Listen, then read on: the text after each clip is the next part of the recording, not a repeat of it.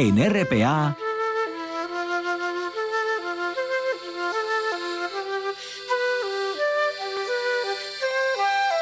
Noche tras noche.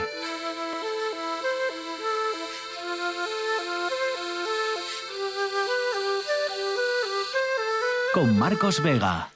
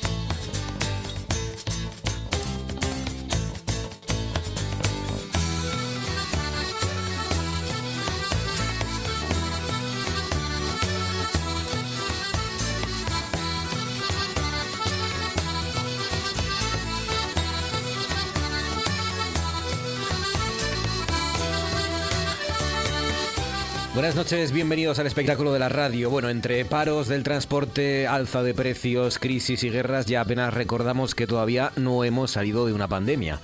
Pero lo cierto es que todavía no hemos salido de la pandemia, todavía sigue ahí. De hecho, las cifras están empeorando en Asturias, como le han contado los compañeros de informativos, y todavía quedan restricciones. Bueno, una de ellas, de las pocas que quedan ya, se termina este lunes. Las personas asintomáticas, es decir, las personas que están contagiadas pero que no tienen síntomas, no van a tener que hacer cuarentena ya a partir del lunes que viene. Solo tendrán que seguir haciendo esa cuarentena esa cuarentena sin síntomas, los más vulnerables, ¿no? Los residentes en centros de mayores, por ejemplo, los hospitalizados y los sanitarios. Los sanitarios también, aunque no tengan síntomas, van a tener que hacer esa, esa cuarentena.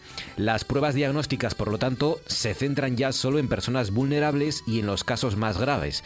Es decir, y en definitiva, los casos asintomáticos de COVID ya pasan a tratarse como gripes comunes a partir de este próximo lunes 28 de marzo. Así que es un paso más hacia la nueva estrategia de gripalización, digamos.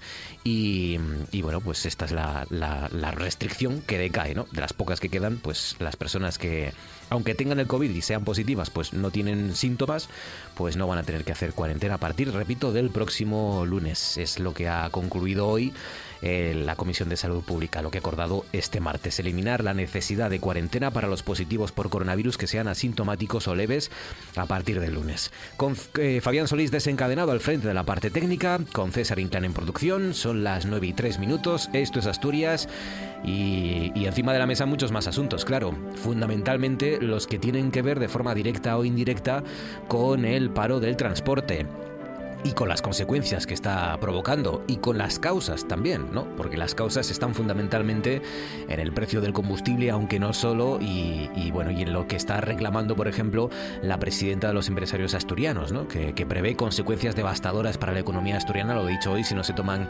medidas inmediatas. Pide limitar ya el precio del combustible o reducir impuestos. Es una de las causas, el precio de los combustibles. ¿Cómo se aborda? ¿De qué manera? Desde Europa, desde España. Em, qué es lo que reclama y, qué debería reclamar más el Principado. Bueno, son cuestiones que luego abordaremos a partir de las 10 en nuestro Consejo de Actualidad con Mari Maz, con Francisco Javier Fernández y con Jacobo Blanco. Y todo lo que tiene que ver también con las consecuencias y con las causas. La guerra en Ucrania, por supuesto, las novedades que vayan surgiendo desde ese asunto, lo que tenga que ver con eh, el alza de los precios, los camiones, las empresas que están cerrando, ¿no? que están al menos paralizando su producción. Danone eh, ha dado 24 horas, ya saben, para cerrar la planta de salas por ese paro del transporte. La escalada de precios que ha llevado al Principado a revisar contrato a contrato todo lo que se, se establece. Y como digo, cualquier novedad que surja en las próximas dos horas, pues aquí estaremos para contársela. Con dos canales, dos vías de contacto a través de las redes sociales. Noche tras noche espacio RPA es nuestro Facebook y arroba NTNRPA es nuestra cuenta en Twitter. Y con una propuesta, hoy les propongo que nos cuenten, bueno, pues cosas o acciones en las que, en las que refugiarse o donde refugiarse, ¿no? No, no tanto lugares físicos, ¿no? Como acciones u objetos, ¿no? Yo que sé, un libro, coger el coche, por ejemplo, una ruta, una cafetería, ¿no? En definitiva, ¿qué hace usted para evadirse, ¿no? ¿Qué, qué cosas le relajan o le sirven para, para escapar? Dice Elena Crash, por ejemplo, dibujar, dice, me abstrae completamente del mundo real. Danara García López dice, la música es terapéutica para mí. O Javi GF, GF perdón, dice perderme en los oscos. Bueno, pues los oscos también, ya como, como lugar también sirve. Facebook, Twitter, las dos maneras que tienen para conectar con Noche tras Noche. César Inclán, buenas noches. ¿Qué tal, Marcos? Buenas noches. Cuéntanos qué noticia no le ha interesado a nadie en Asturias este martes. Los acuíferos, las reservas subterráneas de agua de España, tienen cada vez peor calidad, situándose su profundidad media en 67,8 metros, según recientes análisis. Con motivo del Día Mundial del Agua que se celebra este 22 de marzo, se quiere destacar el impacto de las aguas subterráneas en la agricultura de regadío y visibilizar un problema que se agudiza con el tiempo. La profundidad de estas aguas es cada vez mayor, lo que presenta un riesgo para los cultivos, puesto que aumenta el coste económico y medioambiental de la extracción del agua. Dicha profundidad, junto con la composición química de las mismas y el número de acuíferos que la componen, son los tres principales elementos que determinan la calidad de las aguas. El Día Mundial del Agua, celebrado por Naciones Unidas para recordar la relevancia de este valioso recurso natural, tiene este año como lema Aguas subterráneas, hacer visible lo invisible, con el objetivo de centrar el foco de atención en las aguas que se encuentran bajo tierra, recordando que 2.200 millones de personas viven sin acceso a agua potable en todo el mundo y que el Objetivo de Desarrollo Sostenible número 6 pretende reducir esta cifra, logrando acceso a agua y saneamiento universales antes del año 2030. Son casi siete minutos los que pasan sobre las nueve. A esta hora en RPA damos un paseo por las nubes.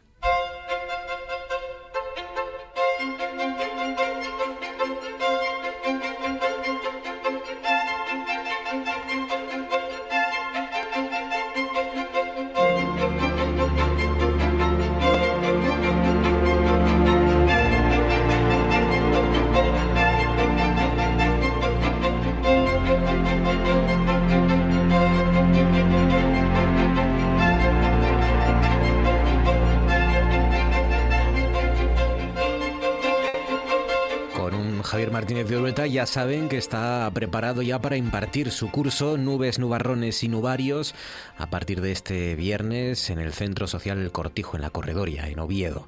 Y que ya saben, se pueden apuntar en biodevas.org. En, cualquier buscador ponen biodevas em, con B la primera con B y la segunda con V, o biodevas. Y, y ahí pueden encontrar el curso que va a impartir Javier Martínez de. Orueta, buenas noches. Hola Marco, ¿qué tal? Muy buenas noches. Ahí para contar lo que hacen las nubes, cómo se puede eh, establecer, ¿no? Qué tiempo va a hacer en función de las nubes que hace el día anterior y los tonos naranjas y cómo, por qué es el color que tiene el cielo y este tipo de cosas, ¿no? Eso es, unas preguntas, como dices tú, pues que, por ejemplo, que, cuántos tipos de nubes podemos ver en el cielo. La calima, que es la calima que hemos vivido la semana pasada, pues un episodio muy importante en Asturias y no es nada habitual. Arcoíris, halos, muchísimas más clases de fenómenos atmosféricos. Y lo que dices tú, pues también un poco ver cómo una secuencia determinada de nubes nos puede ayudar a nosotros a hacer un pronóstico de tiempo a corto plazo y saber interpretarlo. Es decir, si por ejemplo va a hacer buen tiempo, va a hacer el sol, o por ejemplo, por el contrario, pues se acercan las lluvias y las precipitaciones, Marcos. Pues nada, venga, hazme un retrato más o menos de este martes que hemos tenido, es verdad, muchas nubes y temperaturas bastante altas en algunos sitios, ¿no? ¿Dónde están los récords que hay que destacar de este día? Bastante altas, fíjate, sobre todo las máximas y las mínimas. Yo creo que la noticia está en las mínimas, que ayer si te das cuenta decíamos que iban a ser bastante altas. Fíjate que sobre todo en zonas de costa, incluso en la capital, en, en Oviedo, hemos tenido una mínima de 13 grados, o por ejemplo en la Romeca es donde se ha registrado la mínima más alta de todas las Asturias, que son, han sido 13 grados y medio. Las máximas, también las protagonistas. Hemos estrenado eh, estación, la primavera, y son temperaturas ya propias del mes de la hidratación de la primavera. Perdón. Fíjate que sobre todo la zona o el concejo donde las temperaturas máximas han sido más altas ha sido en Gijón, por ejemplo, en Vega de Vaso, que está en el concejo de Gijón, han registrado 23,8 grados, casi 24 grados, o por ejemplo en Gijón, en la ciudad, se han quedado justo con 23 grados. Pero bueno, como decimos, en muchos puntos de Asturias se han superado esa barrera de los 20 grados y como siempre decimos las temperaturas máximas se registran a la sombra, es decir que hemos tenido también muchos momentos de sol sobre todo al mediodía y la temperatura pues digamos o la sensación térmica ha sido incluso algo mayor Marcos. Pues nada, ese es el resumen de este martes. Mañana miércoles, ¿qué nos depara? Pues mira, mañana miércoles otra vez va a ser de nuevo un día eh, protagonista para las nubes. Sí que es verdad que vamos a tener algunos momentos de sol, sobre todo de cara a la zona central del día, a mediodía. Sí que sobre todo durante este año se esperan algunas lluvias sobre todo en zonas del suroccidente y de las zonas más pegadas a la cordillera, las temperaturas más o menos sin cambios. Las máximas se van a mantener como se están registrando estos días, es decir, por muchos puntos de Asturias se van a estar eh, superando esa barrera de los 20 grados. No vamos a registrar ninguna helada en ningún punto de, de Asturias, es decir, vamos a tener temperaturas positivas, pero bueno, en zonas de montaña sí que podremos registrar uno o dos grados y ya de cara en zonas del interior, incluso en zonas de la costa, esos 13 o 14 grados, Marcos. ¿Y el jueves, algo que me adelantes? Y el jueves, mira, un día más o menos parecido al del miércoles, pero sí que no se va a esperar ninguna precipitación. Es decir, el jueves va a ser un día íntegro, sin precipitaciones, sin lluvias en Asturias.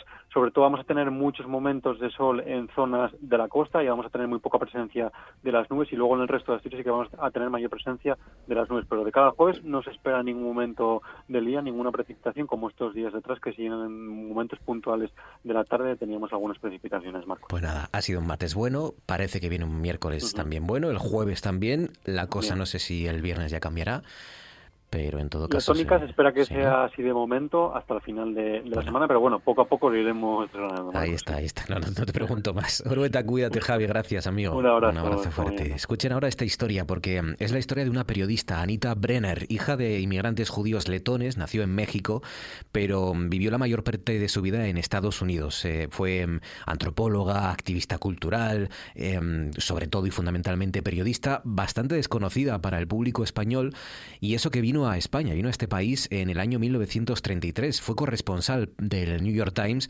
en, este país para, sobre todo, eh, contar ¿no? Eh, la, República Española, lo que suponía y lo que hacía la República Española en aquel tiempo de crisis de las democracias europeas, ¿no? y para enviar una serie de crónicas en ese año 1933. Bueno, ahora se han recuperado esas, esos ensayos, esas crónicas, esos reportajes que escribió, escribió ella misma, escribió Anita Brenner desde 1933 hasta el año 37 mm, y, y, es un libro que se va a presentar aquí en Oviedo porque el, responsable de la introducción, de la traducción y la edición crítica del libro es un profesor y escritor de la Universidad de Oviedo, Eduardo San José. Eduardo, buenas noches.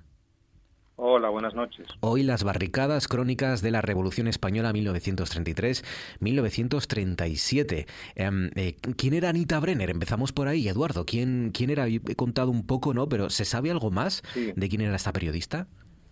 Bueno, es una figura muy conocida en, en México. Ella fue toda una personalidad del mundo cultural y artístico del México de los años 20, 30, que con el final de la Revolución Mexicana tuvo una efervescencia de nombres propios irrepetible, equiparable solo a lo que pudo ser Montmartre en París o el Village en Nueva York, nombres como Diego Rivera, José Clemente Orozco, Miguel Covarrubias, la más conocida entre nosotros, Frida Kahlo, de todo aquel círculo irrepetible. Hmm. En ese círculo, Anita Brenner pues era una antropóloga, crítica de arte, eh, hija de, de, inmigrantes judíos que habían llegado a Estados Unidos primero, huyendo de los, de los pogromos en Europa, de las persecuciones a los judíos, y luego se instalaron en la ciudad mexicana de Aguascalientes. Empezaron en oficios ínfimos y luego llegaron a hacer una, una mediana fortuna.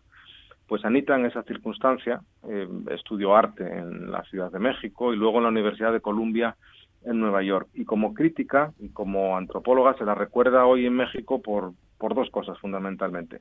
Primero, por ponerle nombre y, darle unas características a todo ese renacimiento mexicano, que es como ella lo llamó, a todo ese círculo artístico, por ser la mediadora esencial para que esos artistas llevaran su obra a las galerías y a los museos de, Nueva York. Y además de eso, hoy se la recuerda en México porque fue la mujer que llevó a Trotsky al, exilio mexicano. Eh, la negociación secreta para que Trotsky recalara en México la llevaron cinco personas. Estados Unidos quería que, que Trotsky tuviera un asilo fuera de la Unión Soviética pero no podía permitirse acogerla él mismo como país para no desairar a Rusia y pensó en México.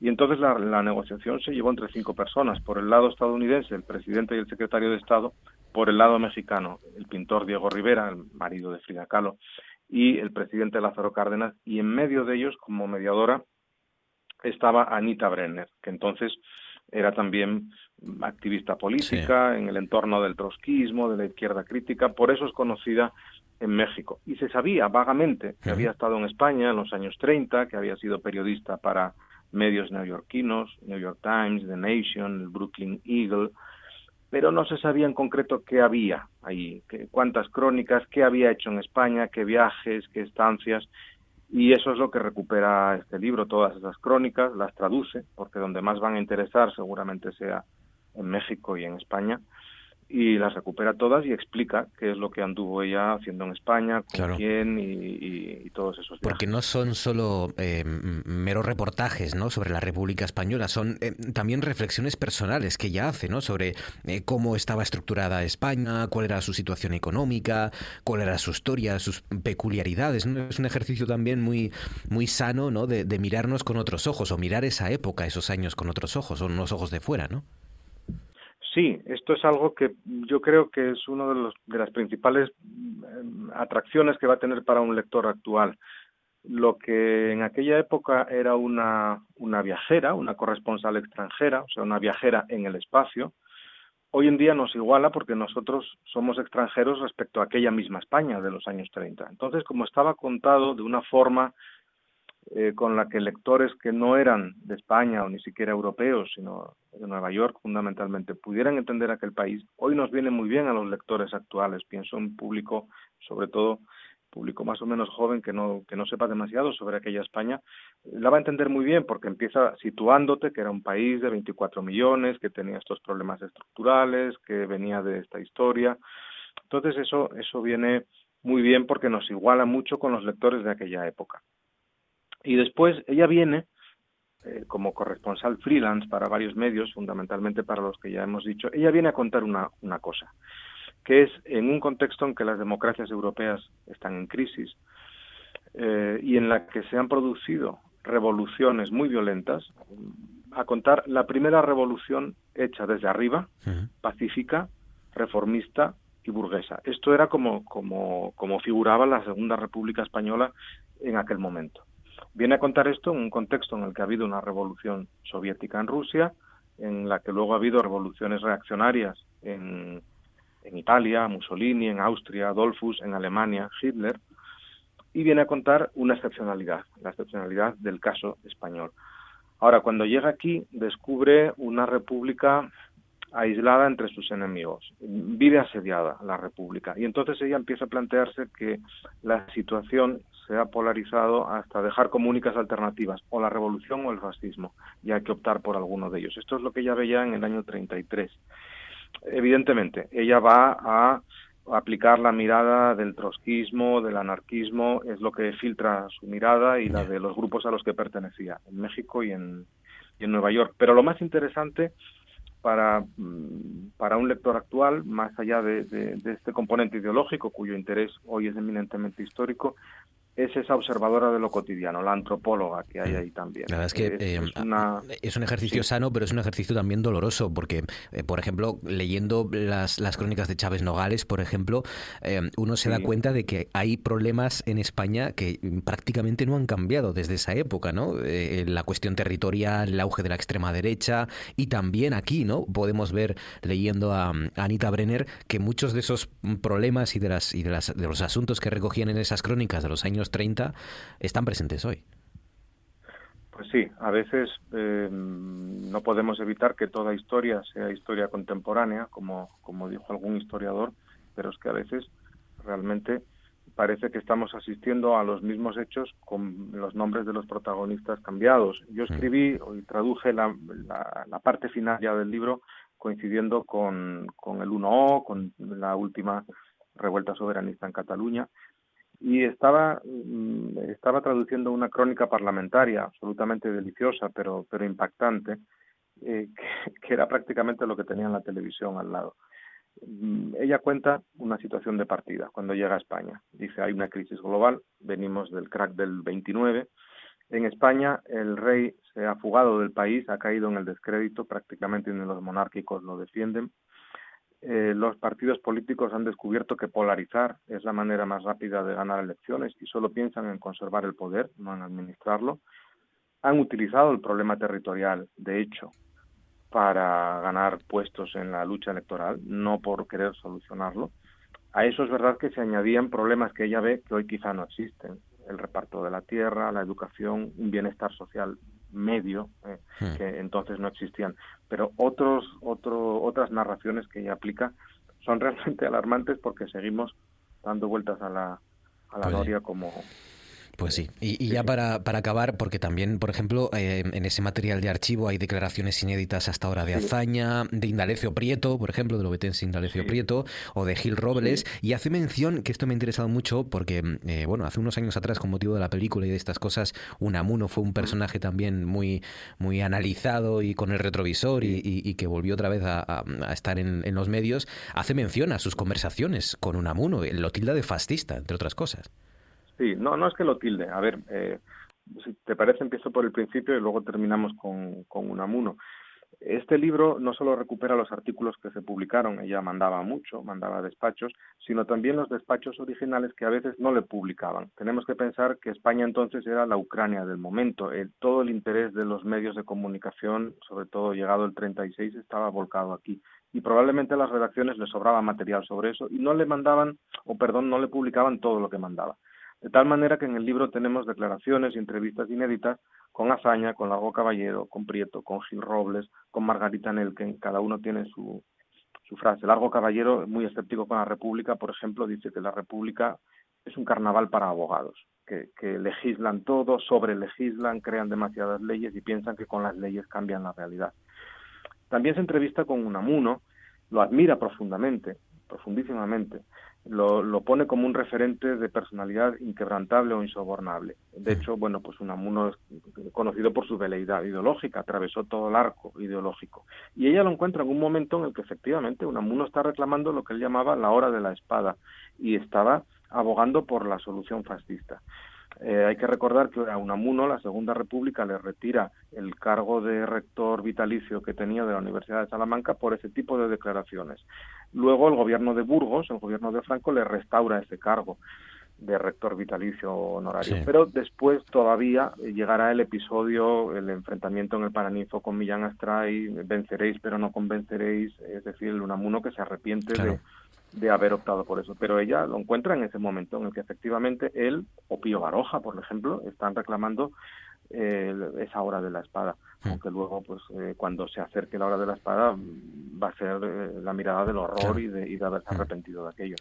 Hoy las barricadas, crónicas de la Revolución Española 1933-1937, los reportajes y, todos esos documentos de Anita Brenner, la periodista corresponsal del New York Times y de otros medios de, Nueva York y aquí en España durante esos años, que ahora podemos disfrutar de esta joya gracias al escritor y profesor de la Universidad de Oviedo, Eduardo San José. Eduardo, gracias por, por acercarnos a, Anita Brenner y por la obra y por contarnos. Un abrazo fuerte.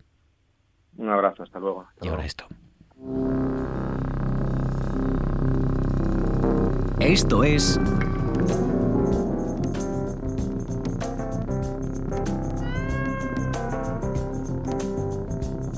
Noche tras noche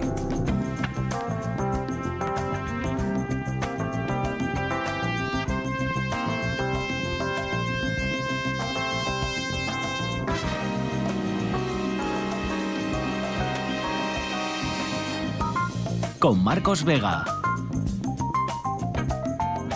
Por cierto, que se me ha olvidado decir que el libro de Eduardo San José, eh, Hoy las barricadas, de Eduardo San José y de Anita Brenner, el libro se va a presentar en Oviedo el viernes por la tarde. Este viernes en el Club de Prensa Asturiana, en un acto que organiza Tribuna Ciudadana, se va a presentar este libro del que les acabamos de hablar, con las crónicas de esta periodista Anita Brenner tan interesantes, el viernes por la tarde en el Club de Prensa asturiana de la Nueva España.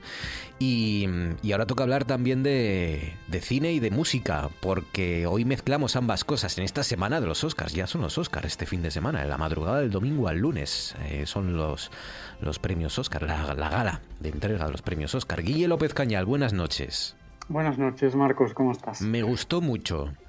A ver. Son, las dos últimas que vi. Me gustó mucho, hablando, hablando de periodistas, la crónica francesa que o, el, el, ¿eh? despacho ah, francés, porque lo he visto traducido de ambas, ambas formas. Sí, sí. The French Dispatch. Y mm, me ha gustado mucho. Es verdad que es mm, para muy cafeteros de Wes Anderson y también para, para periodistas es un bonito homenaje al periodismo. Maravilloso. ¿no? Ninguneada en los premios de este año. ¿eh? Yo creo que sí, yo creo que sí. Es una comedia, es una comedia divertida de, aquella manera, ¿no? Es más visualmente divertida que, que, que, por lo que puede tener el, el guion, ¿no? Pero, pero visualmente es una auténtica joya y es muy divertida y, muy entrañable y bueno, pues está muy bien, está muy bien. Pero es verdad que sí, mm, en un año que para mí no es especialmente potente, pues, pues yo creo que debería tener más nominaciones, pero bueno.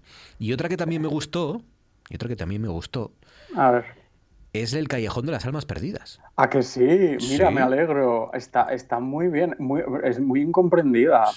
Sí, sí, Es un remake de una película de los años 40 y es que es una historia negra muy, muy turbia. Y te voy a decir más, eh, la gente la critica porque creen que solo está bien el final y que es un prólogo larguísimo. Y a mí, de hecho, el final es lo que menos me gusta. A mí me gusta todo lo anterior.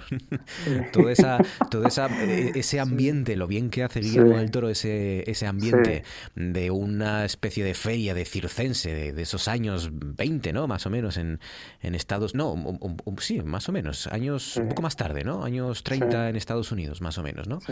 De esa época y, de esas mm, barbaridades que se hacían con... Casi como en el circo Barnum, ¿no? Con, con personajes a los que esclavizaban y, ese, esa, esa, mm, ese ambiente, ¿no? Esa atmósfera tan, tan peculiar. Eh, no, no puede ser otro que Guillermo del Toro, ¿no? Totalmente. Mm. Sí, sí. Está muy, muy conseguido. Yo discrepo un poco contigo en que sea un año, un año no hay, para mí hay verdaderas películas increíbles este año. ¿eh? cuatro películas para mí este año son, vamos, que ya, ya podrían haber, haber todos los años cuatro películas así, pero bueno, no ya ¿A qué acierto las cuatro? El poder del perro, las tuyas, ¿eh? El poder del perro, licorice pizza y, esta del Callejón de las Almas Perdidas. No, no, Drive My Car y ah. West Side Story. West Side Story, vale, vale, vale. Sí. Bueno, yo, quitaría de esa lista, bueno, ya lo comentaremos mañana. Lo sé, lo sé. Porque mañana, mañana, ojo, cuidado, mañana, y tú antes molabas, especial Oscar. Y va a haber porra. Porque los Oscars son el domingo, es el último molabas de miércoles antes de la gala, con lo cual mañana va a haber porra y a ver quién acierta más. En la porra hay que decir lo que nos gustaría que ganara, pero sobre todo hay que marcar lo que creemos que va a ganar, ¿no? Claro. De cara a la gala del domingo. Así que ya habrá tiempo para hablar largo y tendido de, esa gala de los Oscars y de este año, de, lo que ha dado el cine, fundamentalmente el cine de Estados Unidos, en, este año, aunque cada vez más hay presencia de cine extranjero, ¿no? Bueno, empezamos porque hoy vas a hablarnos también, aunando ambas cuestiones, de bandas sonoras, ¿no? Sí, aprovechando, ya, ya lo hicimos el año pasado también y no iba a ser este menos, de, echar un vistazo, escuchar algunos fragmentos de las cinco músicas nominadas, música original, mm. de las cinco películas nominadas, porque hay una variedad muy estimulante este año, ¿eh? y lo vamos a comprobar ahora. Vamos a hacer este pequeño viaje por las cinco bandas sonoras nominadas y eh, si te parece empezamos ya con, vamos por orden alfabético de las películas, aquí no hay ningún tipo de, de, parcialidad. Hmm. esto que vamos, estamos escuchando de fondo es eh, de la película Don't Look Up, No mires arriba, del compositor Nicolas Britell. Es, es nuestra primera nominada a Mejor Música este año.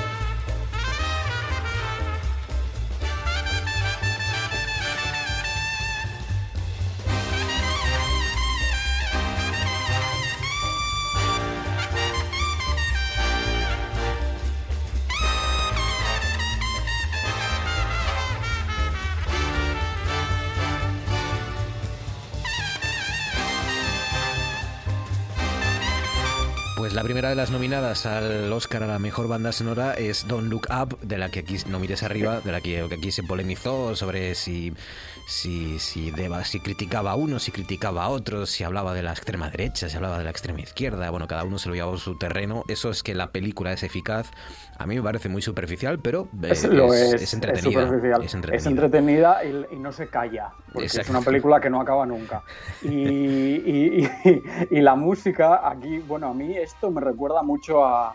Tiene este rollo de sobreviviré de Gloria Gaynor, y es que aquí, bueno, el compositor, este es un compositor eh, que suma ya su tercera nominación al Oscar tras las que consiguió por trabajos eh, memorables en dos pelis eh, de Barry Jenkins, que eran Moonlight y el Blues de Bill Street. Y era completamente diferente la música en esas películas. Y aquí, este desenfreno que transmite esto que hemos escuchado, pues pretende que sea este caos inminente que nos muestra la película, y jugar de esta manera musicalmente con una big band de jazz para aportar este tono con estos vientos metales desatados. Y el propio compositor dice que esto debía ser una mezcla increíblemente cómica y al mismo tiempo haciendo referencia a la crisis existencial del planeta, porque recordemos que la película es una sátira que, en la que un cometa amenaza con impactar el planeta y acabar con la vida, tal como la conocemos. Y esto fue todo un fenómeno en Netflix en Nochebuena, desde que se estrenó por, por, su reparto también, ¿no? Porque estaba Leonardo DiCaprio, Jennifer Lawrence, Meryl Streep o Kate Blanchett. Sí, sí, claro. La verdad es que entre, entre el asunto que trataba, eh, que, que, es verdad que Netflix apostó mucho por esta película y que, y que tenía un plantel, pues eso, Meryl Streep, Kate Blanchett, Leonardo DiCaprio, Jennifer Lawrence, eh, pues al final era un éxito asegurado, ¿no? Y, y, es verdad que se habló y mucho y se debatió. Bueno, yo creo que la película no es para tanto, pero está nominada a Mejor Película también. Ojo, cuidado, ¿eh? Sí, bueno, pero es que este año, como, como decíamos, hay grandes películas nominadas y luego mucha, eh, perdón por la expresión, mucha morralla ahí metida. Y bueno, que pero esto pasa siempre. Nicolas Brittel, por cierto, me encantó lo que hizo con Succession. Me encanta ah, esa banda sonora. No, no, conozco. Buenísima, ¿Sí? Buenísima. La banda sonora de Succession de pues Nicolas Brittel, tienes que darle una vuelta es un compositor muy con, mucho que decir ¿eh? mm. en el futuro. Y aquí él, al parecer, llegó a plantearse la pregunta de qué hubiera pasado si hubiéramos perdido la Segunda Guerra Mundial a la hora de componer esto. Y, el compositor y el director Adam McKay comenzaron a plantearse buscar estos sonidos absurdos y, grandilocuentes y que el resultado es la Big Bang, que se combina a lo largo de la película con el sentimiento de ansiedad ante la llegada del, del cometa. Y ahora vamos a con la segunda película nominada, seguimos por orden alfabético y nos vamos a Dune.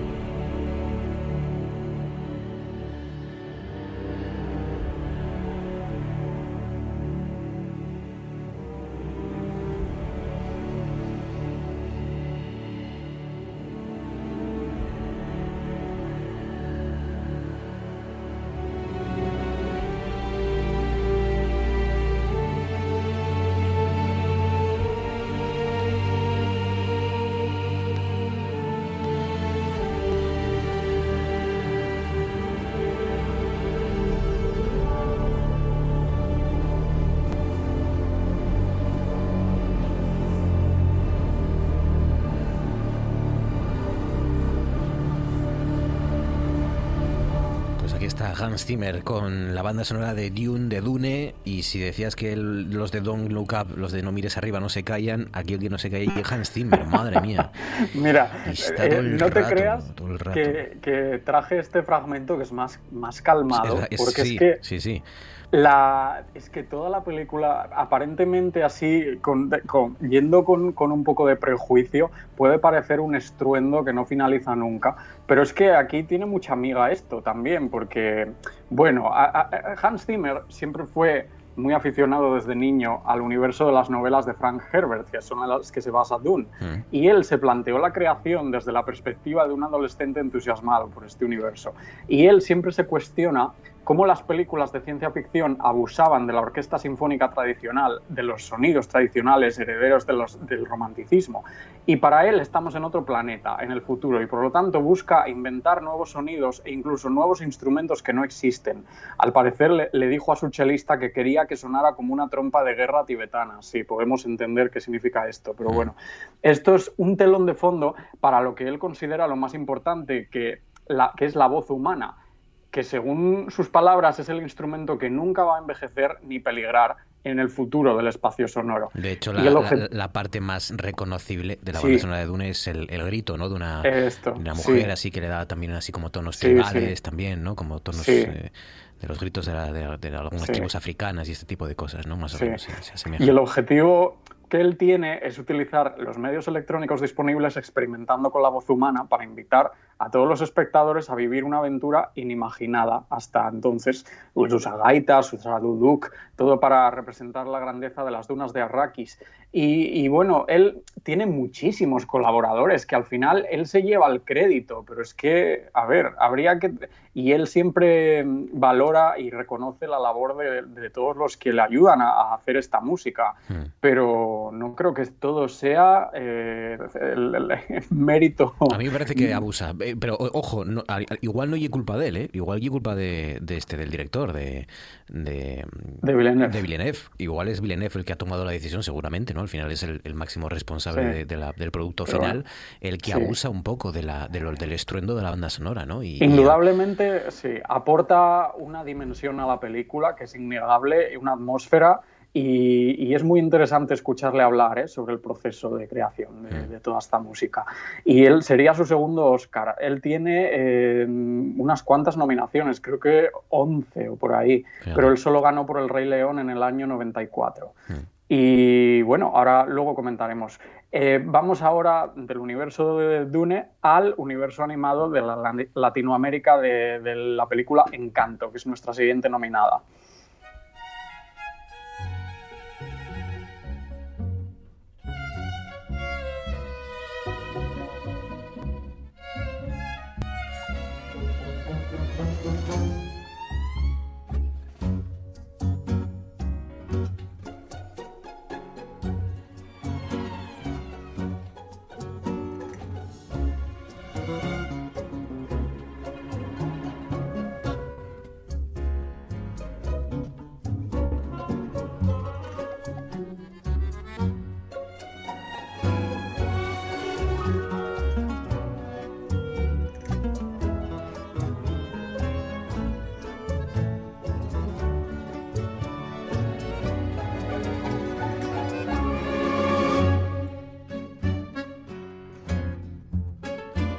Sí, porque efectivamente, además de las canciones de Lin Manuel Miranda, ¿no? que es con lo que nos quedamos cuando vemos Encanto y lo que tarareamos durante mm, semanas después de ver la película, a mí me encantó.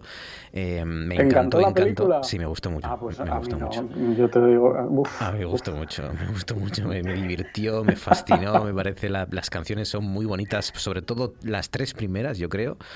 Y, y, aparte de las de las canciones cantables, digamos, de Leon Manuel Miranda, pues hay además una banda sonora Sí, hay mucha música. Sí, mm. hay mucha música que la firma la compositora Germaine Franco, que es la primera mujer en componer para un largometraje de Disney. Y gracias a ello consigue esta primera nominación por, por esta película en clave de realismo mágico, en la que una peculiar familia con numerosos y diversos talentos vive en las montañas de Colombia en una casa hermosísima. Mm. Y bueno, yo te digo, yo no soy el mayor, cine, el mayor fan de cine de animación, ni de esta película en particular, ¿eh? pero eso, lo que comentábamos, que hay una gran variedad estilística que la compositora otorga y la música se convierte en el pilar sobre el que se sostiene toda la película con las canciones aparte. Hmm. Y ella se planteó cómo habrían de sonar las historias de realismo mágico de Gabriel García Márquez a la hora de componer la película y quería también encontrar la voz femenina de la música de Colombia, imaginando para ello también una nueva dimensión sonora perteneciente a esta tradición de las mujeres latinoamericanas y sus sacrificios. Y esto que hemos escuchado se titula El tango disfuncional y aparece de fondo en una escena de cena familiar. El tango disfuncional de Germaine Franco, la primera mujer en, en componer para un largometraje de Disney, que suena así. Eso es.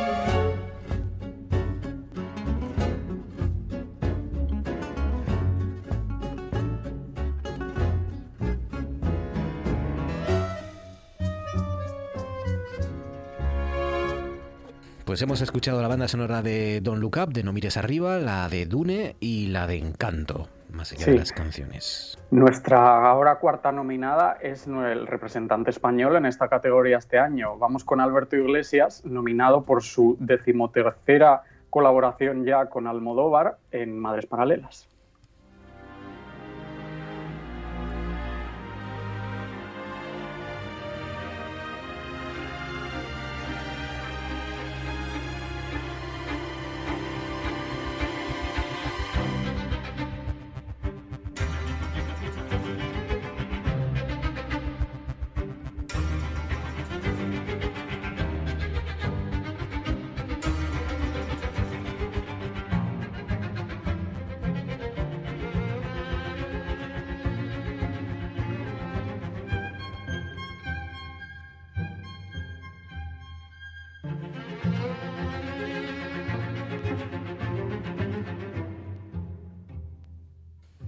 Cuarta nominación al Oscar a lo tonto, ¿eh? de Alberto Iglesias, madre mía. Sí, las anteriores fueron por El jardinero fiel, Cometas en el cielo y El topo. Y esta es su primera nominación con Almodóvar y es un compositor donostiarra que, muy, de mucho prestigio en España y con una relación increíblemente fructífera y artística con Pedro Almodóvar que él se podría decir que juntos crearon el sonido musical del universo, tal como lo conocemos, con partituras llenas de garra, de fuerza y de expresividad y construidas con el proveer primario de los instrumentos de cuerda y el piano. Él dice siempre que trabaja de forma instintiva con Almodóvar, creando la, la música para que forme parte, no vinculada necesariamente a personajes, sino como un subrayado que acompañe y que aporte una dimensión añadida a lo que las imágenes y el texto nos están contando. Y él aquí ha afirmado otorgar tres capas diferentes de significado a esta obra sobre la maternidad y la memoria histórica. Él entretejió una música que transmita el esfuerzo maternal, el duelo y el misterio y la urgencia. Y incluso hace referencia a que el proceso en el que incluyeron la música para esta película de alguna manera se asemeja a cómo en el Hollywood clásico de los años 40 y 50 se trataba la música como catalizadora de las imágenes y lo que nos están contando.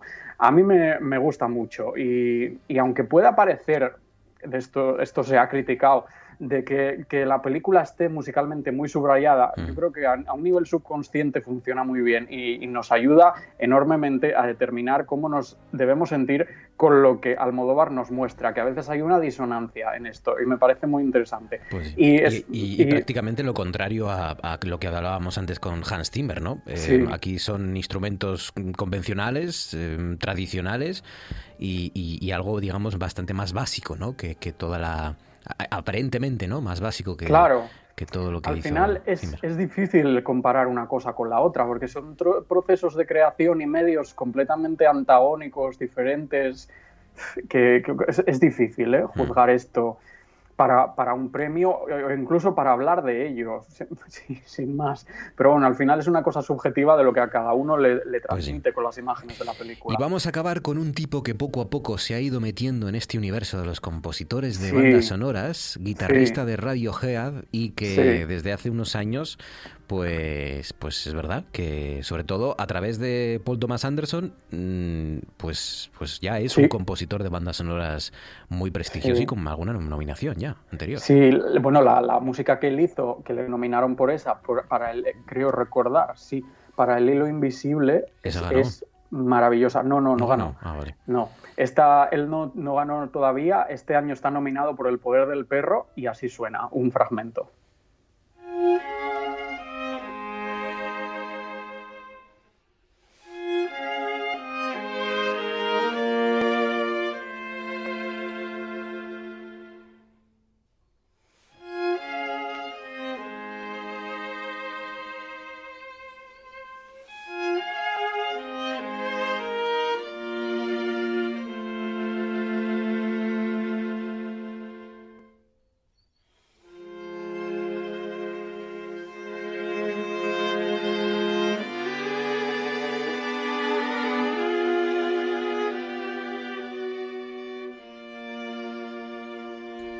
Verdad es que era difícil no añadir cosas nuevas a las bandas sonoras, pero yo creo que Johnny Greenwood lo ha logrado, ¿no? Con bandas sonoras sí. inquietantes, a veces muy sí. melódicas, otras sí. veces muy estridentes. Es, es, un auténtico genio. Y, dentro de la misma película hay una variedad eh, tremenda también. ¿eh? Mm. Este año también compuso para la película Spencer, la película de Pablo Larraín que hizo Kristen Stewart, Lady D. Y yo creo que es aún mejor ¿eh? lo que hizo en esa película. y aquí su contribución para esta película magistral de Jane Campion aún engrandece más la propuesta del western revisionista, porque en este track que hemos escuchado, que se titula West, Oeste, escuchamos a violines y violas entonar un canto que recuerda un poco así, aparentemente, a los espirituales estadounidenses y que poco a poco se va disfrazando en su escritura como si fuera un cuarteto de Schubert casi. y bueno, es muy difícil desgranar la variedad que, Johnny Greenwood eh, eh, otorga aquí y todos los compositores, sus compañeros nominados, pero bueno, eh, hay que decidirnos, tenemos que decidirnos eh, quién, quién, qué va a pasar aquí. Pues nada, mañana, mañana les contamos cuál es nuestra favorita de estas eh, cinco, cinco películas nominadas a mejor banda sonora. De momento, hoy, hoy, hoy podemos decirles las, las favoritas, las que más nos gustan. A mí de todas, la que más me gusta es, fíjate, o la primera o esta última de Johnny Greenwood. Yo diría. Me quedaría con Johnny porque tengo ganas de que se lo lleve Johnny Greenwood. Sí, tiene posibilidades, ¿eh? pero mm. yo creo que aquí va a ganar Hans Zimmer. Es probable. Pues nada, mañana la porra con Guille López Cañal, con Cris Puertas, con Diego Asenjo y con Menchu Blasco. Aquí los Gracias cuatro por invitarme. Nada, hombre, paso estamos, Guille. Hasta mañana, amigo, un abrazo. Hasta mañana. mañana. Vamos a ver, ¿conoce usted la letra F? Sí. Escriba ahí F. A ver, Escriba una letra F. F. Una R. Una R. Una A. Una A. Una N. Una M. N. N. Y ya está. ¿M o N? N. N. Y ya está.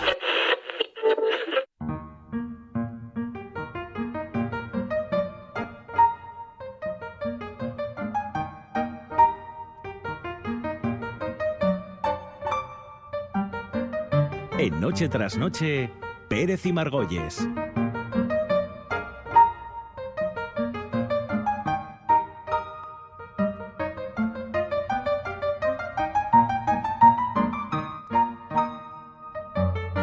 Por cierto, hablando de música, que se retira Daddy Yankee, Patri Pérez. Buenas noches.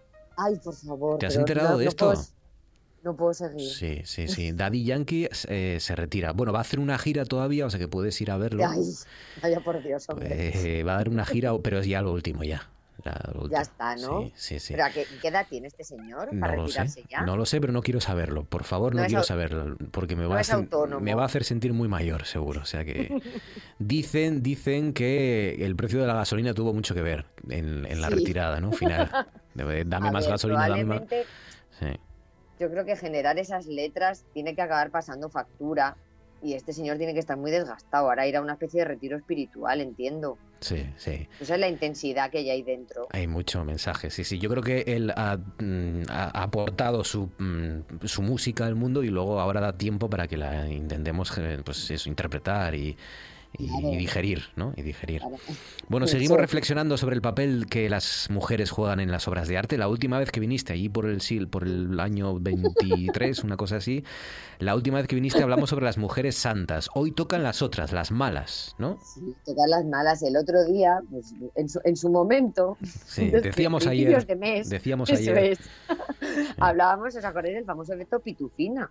Que es como se llamaba la falta de diversidad en las representaciones femeninas. Y comentábamos cómo las mujeres en las obras de arte éramos básicamente santas, hablábamos de María, la mujer más representada de la historia del arte y la más santa de todas las santas.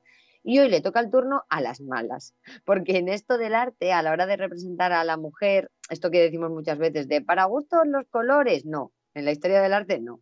Y solo hemos visto blancos o negros. El otro día vimos la luz, las mujeres ejemplares, y hoy toca irse al lado oscuro para analizar las imágenes de lo que toda la vida se ha llamado... Mala mujer, mala mujer. Me han dejado cicatrices por todo mi cuerpo, tus uñas de gel. Mala mujer, mala mujer. Me han dejado cicatrices por todo mi cuerpo, tus uñas de gel. Vámonos. Me juro miles de veces mujer de Zetangana, que aquí habla Zetangana de su canción de un hombre que pierde la cabeza por una mala mujer, La Fe Fatal, es una canción de, de hace nada, un par de años, ¿no? Como mucho, o sea que no estamos yéndonos a los, también al siglo pasado, tirando, sino tirando darditos de tangana aquí, ¿eh? Esto de la, la mujer manipuladora, la mujer eh, que, que conquista a los hombres, que nos hace caer en la tentación, ¿no? Y, y perversa y malvada. Sí, sí, sí. Bueno, esto, esto si hacemos un top de mujeres malas del arte, la más mala de todas las malas, la podríamos llamar la pionera del malismo, fue Eva. La historia de Eva, pues ya sabéis, es maravillosa, porque Eva es lo que yo llamo una mujer X-Men, que son esas mujeres que son capaces de, con su extraordinario poder, hacer cambiar la voluntad de los hombres cuando estos no quieren hacer algo. Claro. Y todas conocemos una mujer X-Men, ¿eh? Sus víctimas son esos hombres que no se querían liar con ellas, pero que ellas los manipulan. Esos hombres que no querían dejar a su familia, pero ellas los manipulan. Que es muy llamativo. A mí hay una cosa que me llama mucho la atención, porque si seguimos con esa teoría, que con lo manipulables que sois los hombres, sigáis ostentando los cargos de poder en las grandes empresas, pues no sé, ¿no? ¿Cómo ha podido pasar? Bueno, claro, Pero- porque al final claro. logramos superar esa manipulación, pero, Sí. pero en realidad estáis gobernando en la sombra, como los Yo Illuminati. creo que esta, yo creo que el mundo laboral es nuestra kriptonita. Claro. O sea, que yo creo que va por ahí, que Sí. es como nuestra debilidad. Sí, sí. No, lo, lo guapo, lo guapo y eso, eh, meter mujeres a calzador en los puestos bajos. Arriba ya la gente ya no sé por qué no Ahí se acuerda de esas cosas. Porque les cuesta Sí, más. sí. Es como estos carteles electorales en los que dice todas, todas sumamos, todas, todas. Y de repente Exacto. ves un señor en la foto. que y y- ya me yo. y una Con la Sí, y unas elecciones, eh, yo que sé, autonómicas, se me ocurre Castilla-La Mancha, siete candidatos, los siete paisanos. Y, pero muy feministas Sí, todos. es muy feministas, muy feministas. Más, y en los los programas más. de radio hay que meter muchas mujeres, pero luego las radiotelevisiones las dirigen hombres y Eso, paisanos. claro que sí, pero... Pero- porque coincide, porque a nosotros no nos gusta mandar. son cosas que pasan y es Claro la que casualidad. sí. Y ahí se estáis manipulándonos todo el rato. La, Eso, la sí. historia de Eva, de hecho, según la Biblia, eh, de la primera mujer nos habla creada por Dios que llegó y ya empezó ya a ser la primera y ya empezó a liarla. No, Claro, y no contenta con eso, manipuló a Adán, que también desobedeciese el mandato divino. Y claro, ¿cuáles son las consecuencias de desobedecer el mandato divino? Pues te castigan sin postre. No. A Eva decidieron hacerla responsable de todos los males de la humanidad. O sea, todo lo malo que pase, ahora se, cumple se culpa al presidente del gobierno, durante siglos se culpaba a Eva. Y claro, esto no fue entrar con buen pie en la historia. Digamos que ser descendientes de la persona responsable de todos los males de la humanidad generaba cuanto menos desconfianza. Mm. ¿Y cuántas Evas vemos en las obras de arte? Pues mira, pues vamos, como churros, porque el tema de Eva permitía a los artistas matar dos pájaros de un tiro. Por un lado, recordarnos que éramos más malas que un bicho, mm, eh, no fuera que te vinieras arriba y cogieras confianza en ti misma, ¿eh? Mm. Y por otro lado, representar una señora en pelotas, que esto siempre se gusto, aquí no le va a gustar. Antes que los calendarios de los talleres mecánicos, las señoras en pelotas ya estaban muy demandadas para adornar las paredes.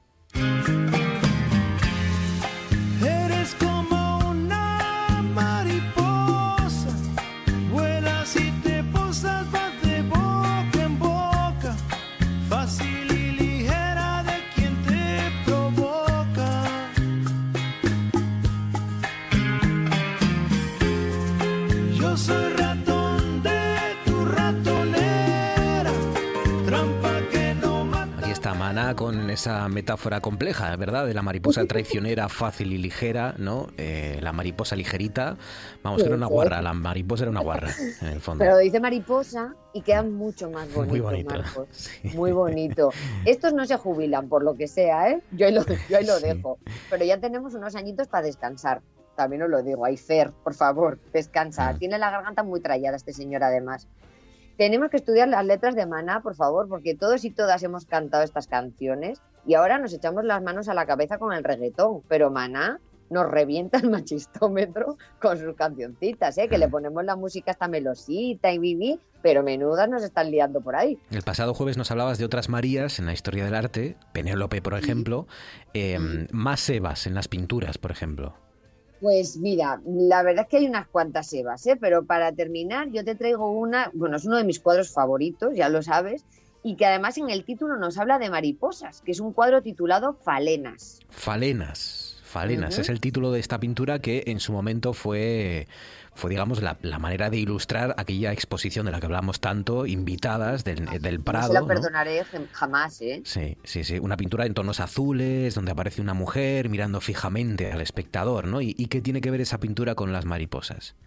¿Te acuerdas? Estoy pensando yo ahora cuando fuimos este verano al museo, yo le eché en cara a la pobre señora de la tienda del Museo del Prado, de, la tienda de libros del Museo del Prado, por qué no habían mm, alargado más falenas. Que esta señora me quedó con la cara como diciendo, pero a mí que me cuentas, loca de la vida. La Esto es un señora de, la- tienda como atención al, al visitador, ¿no? Del museo, la provine. Yo, esto, yo eso me lo voy a llevar a mi lecho de muerte, lo Mm. de, lo de no alargar invitadas. Bueno, pues ¿qué tiene que ver falenas con unas mariposas? Pues las falenas, que es como se titula esta pintura, es el nombre que se le da a unas mariposas nocturnas que el diccionario nos define como de cuerpo delgado y alas anchas y débiles que tienen como afición pues acercarse a toda luz eléctrica que se les ponga por delante y se acaban churruscando por el calor que provoca esa luz.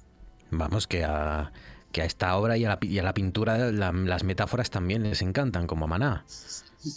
Trabajaba muy bien. La, la pintura de principios del 20 fueron a la misma escuela que los Maná. Mm. Además, como ves, con la misma sutileza, porque el autor de la pintura Falenas, Carlos Berger, nos muestra la escena de un prostíbulo en el que las mujeres están acompañadas de hombres muy elegantes que las miran por encima del hombro. Ojo que no busquéis ninguna crítica al comportamiento de ellos en esa pintura. ¿eh? Esta pintura es una obra de principios del 20, principios del 20, es decir, heredando ese siglo XIX, ese siglo patriarcal por excelencia, y aquí las malas siempre eran ellas. Pero bueno, esto ahora ya no pasa porque ahora las mujeres ya no se nos culpa de las cosas.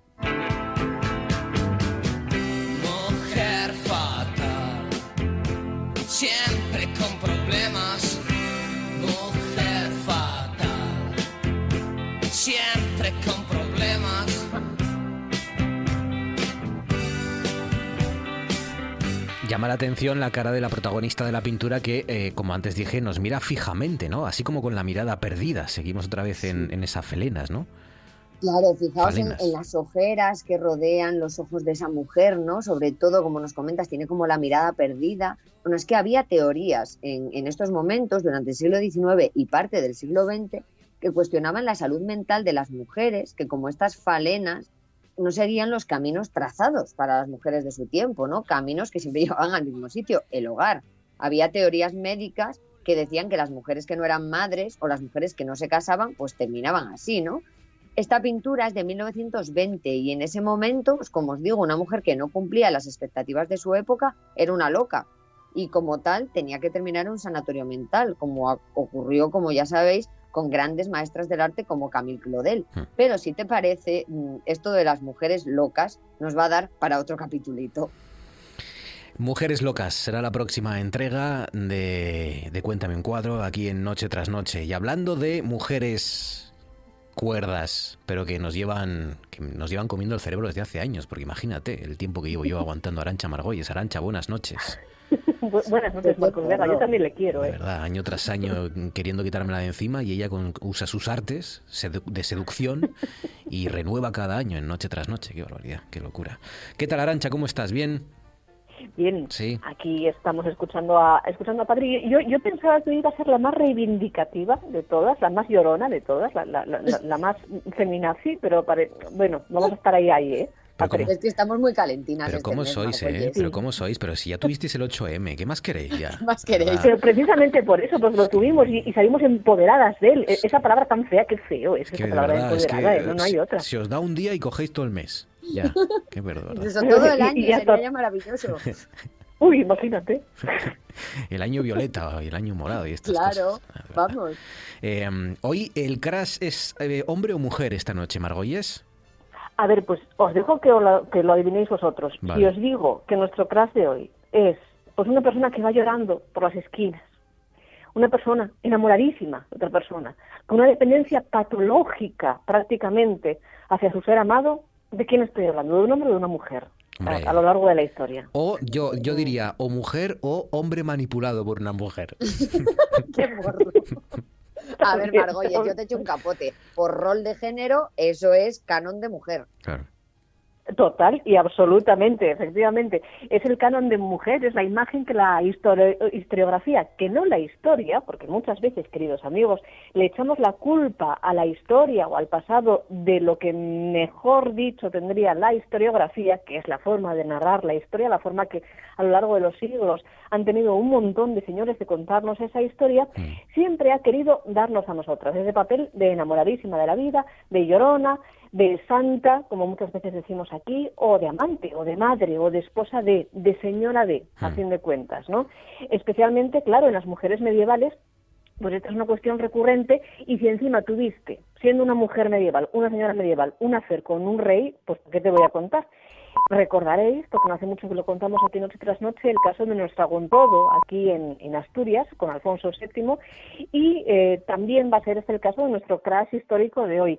Ella vivió eh, un poquitín, eh, unos, unos años antes, unos, unas décadas antes que, que Gontrodo, en el mm. Bierzo concretamente, y aún le pasa todavía mil años después, casi mil años después, aún en los murales explicativos del castillo de Cornatel, en Priaranza del Bierzo.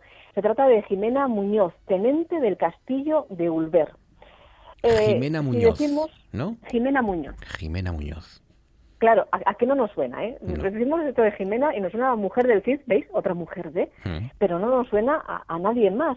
Eh, claro, la vida de esta señora es un pelín desconocida y eso ya estamos acostumbrados a ello cuando, cuando hablamos de personas medievales, porque en la Edad Media pues es poco lo que se sabe, por lo menos a ciencia cierta y en base a, documentos reales. Hay que ver que eh, esta que es una época en la que tanta gente parece tener las cosas tan claras, luego realmente cuando rascamos, pues vemos que tampoco es que haya mucha documentación a la que asirnos, ni en uno ni en otro caso, ni aunque queramos hacer bien la historia, ni aunque la queramos hacer hacer mal. Eh, así las cosas, pues, por ejemplo, ni siquiera sabemos quién era el padre de Jimena Muñoz solamente que probablemente fuera hija de un tal Muño, de ahí su apellido, Muñoz o Muñiz, hija o hijo de, de Muño y poco más. De esos orígenes, los orígenes de Jimena, tenente del castillo de Ulver, solo nos queda lo que se escribió en el siglo XVII de ella. Y hay que tener amigos y amigas, cuidadín, cuidadín, porque la mera mención de este siglo, del siglo XVII, para cualquier genealogista, suena más o menos así cuando me decías que yo era solo para ti. Mentías cuando me decías que sin mi amor no eras feliz. Mentías, de mí te reías y te burlabas de mi gran amor. Mentías y yo te ¿Cómo se nota que nos hemos curtido en las mejores fiestas de Prado y en las mejores bodorrios de, de, los 90? Mentirosa, o sea que hay que tener mucho cuidado con el siglo XVII porque es traicionero es muy traicionero y especialmente en lo que a la genealogía, esa disciplina de, la historia que estudia ¿no? Pues, pues, las raíces eh, familiares que tenemos todos, pues especialmente es muy, muy mentirosa. Eh, si alguien se cree que procede de sangre noble, incluso hasta de Carlomagno, hay quien dice por ahí que, que viene, pues probablemente esto sea un mito eh, que haya encontrado en su genealogía que haya nacido en la edad moderna precisamente pues en el siglo XVII o en el siglo XVIII. La Edad Moderna nos trajo cosas muy buenas, buenísimas, pero también toda una sarta de mentiras en lo que a genealogía se refiere. Y esto tiene una explicación. Por aquel entonces los historiadores no eran lo que hoy entendemos como historiadores, tenían otro concepto eh, de la vida, no buscaban eh, pues escribir el pasado, sino el pasado que convenía en cada momento. Las genealogías tampoco tenían que ser exactas ni muy científicas, sino útiles para lo que se buscase. El caso es que Luis Alfonso de Carballo, o, sonará a todos los asturianos, ¿no? Nos sonará a todos los asturianos eh, por esas antigüedades y cosas memorables del Principado de Asturias, eh, pues escribe, es una de las primeras personas que escribe acerca de esa genealogía de, Jimena, y esto estaría muy guay si no fuera porque un hombre que miente más que habla, aunque eso sí, lo decía todo muy entretenido, pero prácticamente todo era, era mentira. Él dijo, Carballo dijo que Jimena era nieta de un rey, concretamente de Bermudo II de León, y durante siglos nos pasamos la vida discutiendo de si esto, de si esta genealogía de Jimena era cierta o no, o más bien Jimena era hermana de otro señor, o mejor dicho, pues hija de un noble, o a ver qué relación tenía Jimena con los paisanos. Mm, yo me pregunto, ¿había tenido tanto lío la tenencia del castillo de Ulver si hubiera sido un varón el que nos dicen las crónicas eh, que gobernó esa, esa tendencia? Pues bueno, pues, pues evidentemente no, claro. claro Pero es que, pero es que Marcos, parece que cada vez que nos sale una mujer con poder en los libros de historia, sobre todo si es eh, la historia medieval, siempre tenemos la necesidad de explicar que ese poder pues le venía porque ella tenía un vínculo con un varón. Y nos recuerdan siempre, siempre, siempre que si no de qué había podido llegar una mujer al poder si no fuera por el vínculo de, con un varón. Porque debe ser, y esto lo digo en bajito, que nuestro Felipe VI, rey de España, no es rey él tampoco, varón, pues se dijo de quién es. A ver, es que esto no es una cuestión de que si eres mujer alguien te tenga que dar el poder, es que en las monarquías pues funciona igual la cosa para todos, que la cosa va por lazos de sangre. Y esos lazos de sangre, y aquí viene lo interesante, inevitablemente siempre llevan aparejado el qué. El faranduleo, ¿no? El roce. Claro, el roce. El bailoteo, claro. Claro, el, cancaneo, que me gusta llamarlo. Para que haya mezcla de sangre, primero tiene que haber movimiento, o movimientos. Sí, movimiento sexy, sí. La, la bomba en la Edad Media. Efectivamente, más, más o menos. El, el cancaneo a lo largo de la historia va a ser una cosa menos frívola de la que nos imaginamos o menos frívola de lo que de lo que es ahora o no también. Ahora mismo también está asociada muchas veces al, al, poder y a la política. Pero en la Edad Media ese cancaneo ese bailoteo ese arrime era fundamental para sostener a los reyes. Porque claro el mundo concretamente en, en lo que a la península ibérica se refiere pues estaba plagado de pequeños núcleos de poder local de pequeñas noblezas locales que si se juntaban entre ellas pues ponían, quitaban reyes como les conviniese. Por cierto, que mi caso favorito de todos estos, ahora mismo voy a dar un salto de como tres siglos para atrás, es el rey Bamba, del que dice la tradición que un día los nobles, hartos de él, cogen, le drogan, le tonsuran, y como dice la tradición que un rey no puede estar tonsurado, pues entonces él coge, se despierta, se ve tonsurado, así como peinado hacia los frailes, y dice, pues ya no sigo siendo rey. ¿no? Oh, mira, eh, qué fácil era, ¿no? Y nosotros aquí haciendo revoluciones y estas cosas. es que tenemos la solución ahí en los libros de historia, solamente hay que tonsurar rey, nada más. Maquinilla y para casa, claro. Nada más. Así, así de fácil era. Entonces, claro, siendo así de fácil dejar de ser rey, nadie quería dejar de serlo, ¿no? Eh, para tener contento a todo el mundo, pues ¿qué había que hacer? Pues lo que tenía que hacer uno era tener un montón de hijos o de hijas que se casasen con todos los hijos o las hijas de todos tus posibles rivales, que ya sabe uno que entre bomberos pues no te pidas la manguera, ¿no? Mm esto era una cosa que era imposible con tantos pequeños poderes como había si eras monógamo, porque las mujeres no somos gallinas, no podemos estar pariendo cada dos por tres y una tiene un límite, ¿no? Eh, si hubiera habido poligamia, pues del, entorno hubiéramos salido fácil, pero estaba la Iglesia Católica que no nos dejaba. Pero amigos, el cancaneo, tanto ayer como hoy, siempre es nuestro salvador desde tiempos inmemoriales. Y por eso, doquiera se llegara a un rey medieval, qué guay, qué guay queda, es utilizar términos rancios para... Doquiera se llegara a un rey medieval doquieras a llegar a un rey medieval, también en el caso del castillo de Urbel en Brianza del Bierzo, había quien le dijera aquello de... Seré tu amante bandido, bandido, corazón, corazón malherido, seré tu amante cautivo. Porque, porque entre ser amante normal y ser amante cautivo, en la Edad Media era mejor, molaba más ser amante, ¿no? Que, que ser señora. Hombre, claro. Eh, siempre mola más ser amante sin más que ser amante cautivo en cualquier medida. En definitiva, a pesar de que la historia siempre nos, nos haya asignado a las mujeres ese rol de santa o puta, pues al final lo que mola más precisamente es ser o santa o puta, porque en el fondo se goza de más libertad que si eres, por ejemplo, pues la reina, la señora del rey. Ser amante del rey molaba mucho más que ser la reina. Cuando una noble como Jimena Muñoz, por ejemplo, o como Gontrodo en el caso asturiano, emparentaba, emparentaba por cama con un rey como Alfonso VI en el caso de, Jimena y Alfonso VII en el caso de Gontrodo, eh, que además, bueno, pues Alfonso VI elige a, Jimena, ¿no? En el intermedio entre, entre dos esposas oficiales, pues estas mujeres gozaban de todos los beneficios que tenía ser la madre de niños, mm. niñas en este caso, a quienes casar por esos mundos de Dios. Es decir, más que amante, estamos hablando de un papel casi casi de diplomática, eh, que gozaba también, bueno, pues de, la libertad y de en Asturias, como os digo, conocimos bien por el caso de Gontrodo, que sí fue amante del rey primero, le parió una hija que llegó a, a, importantes puestos de poder, pero que finalmente va a ser, va a acabar siendo fundadora del monasterio de Santa María de la Vega es decir, santas o putas, sí, pero sobre todo libres, ¿no? Que es lo que es lo que más mola. En el caso de Jimena, eh, pues esta mujer tiene al menos dos hijas, que sepamos, que nos cuentan las crónicas, con el rey Alfonso, y evidentemente eh, pues eh, fueron dos hijas con una clara misión diplomática. Elvira, que fue la primera, la mayor, se va a casar con el conde de Tolosa, que se llamaba Raimundo, y la segunda, Teresa, se va a casar con Enrique de Borgoña, con quien va a parir al primer rey de Portugal, Alfonso I Enrique. Es decir, fijaos hasta, hasta qué niveles de poder estamos hablando, ¿no? Habría que especificar, por tanto, que según esos parámetros medievales, el papel del amante del rey era un papel más diplomático que otra cosa, mucho más que una mujer enamorada y que fuera llorando por ahí o una bonita historia de amor.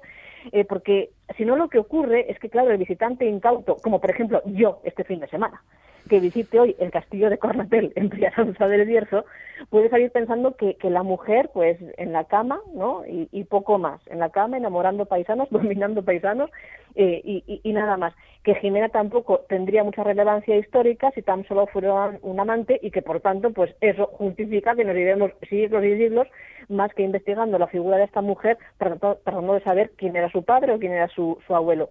Y fijaos precisamente es que Jimena hoy se ha ganado a pulso eh, la, sección de los crases de hoy porque fue todo lo contrario. Fue una mujer poderosa, fue tenente de un castillo, fue administradora de bienes, de dineros, de prebendas, con las que se construyeron, pues entre otras cosas, pues mm, algo tan poco importante, ya lo veis, como parte de la catedral de, Astorga. Fue lo que se suele llamar una estadista, que gobierna los designios también de, de sus súbditos. Mm. Va a acabar muriendo en 1128 y no, no sabemos todavía, y probablemente nunca lo sepamos, por qué la eligió Alfonso VII para, para gestar esos lazos diplomáticos, porque esto también es importante. Claro, el rey cuando elegía un amante, una mujer que le pariera hijos con los que establecer esos vínculos diplomáticos, pues no elegía a cualquiera, y alguna razón tendría que tener que no ha pasado a la historia por medio de ningún documento. Sin embargo, entre tanto, pues a Jimena pues ya os digo, la seguimos presentando como hija de no sabemos quién, pero lo afirmamos, como amante, pero amante de las que lloran y de las que se desgañitan, como si vosotros no os pudierais enamorar, como madre, como abuela, pero no como una mujer que cumplía con un papel de poder en un mundo y medieval y esta, y esta es una reflexión con la que me gusta siempre acabar porque mm. siempre acabo dando la turra y lo acabo vinculando todo con el siglo XIX, aunque hoy también vemos que el siglo XVII también hizo sus cositas, pues el mundo medieval fue un siglo, un siglo tan modificado, tan adulterado por la historiografía, por nuestra forma de contar la historia a lo largo de los siglos, que nunca llega, nunca llegamos a entenderlo en todas sus, sus circunstancias.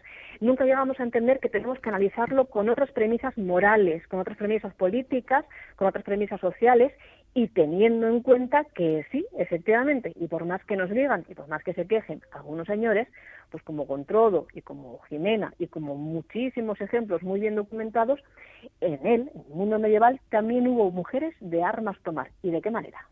Jimena, nuestra Jimena de Asturias, la mujer poderosa de armas tomar y que lo pasó muy bien, ¿no? En definitiva, pues eh, lo, más probable es que lo haya pasado muy bien y que tuvo poder, aunque no se la recuerde como tal, pues aquí ponemos nuestro granito de arena. Arancha Margolles, Patri Pérez, cuidaos mucho, gracias compañeras, como siempre. Gracias a vosotros. Cosas que pasan en noche tras noche. Lo más importante ahora mismo es la capacidad de emular el cerebro humano mediante redes neuronales. En el año 97 teníamos un ordenador de IBM, Deep Blue, que ganó a Kasparov, al mejor jugador de ajedrez de todos los tiempos. Ese ordenador, en realidad, lo que hacía era utilizar la fuerza bruta. Lo que hizo fue construir todas las posibles jugadas y quedarse con la mejor. Pero hoy no, hoy tenemos un triunfo ya no de la capacidad de computación solo, de un hardware que, imita eh, al cerebro, redes neuronales. Y eso es lo que le permite el aprendizaje automático.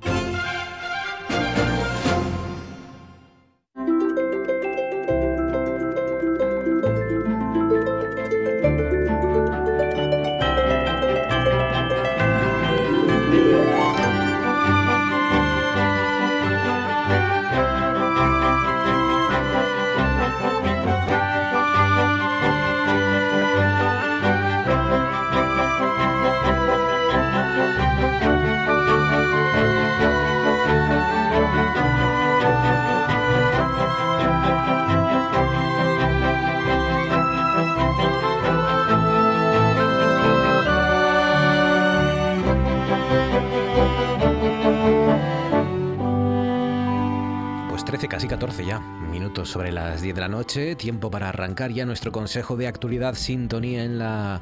sintonía, tertulia, en la sintonía de RPA en Noche tras Noche. Hoy nos acompaña Francisco Javier Fernández. Francisco, buenas noches. Hola, buenas noches. ¿Qué tal, Francisco Javier? ¿Cómo estás? Eh, bien, aunque con un año más respecto a la última vez que nos vimos. ¿Has cumplido años en, estos, en estas semanas? Eh, concretamente antes de ayer.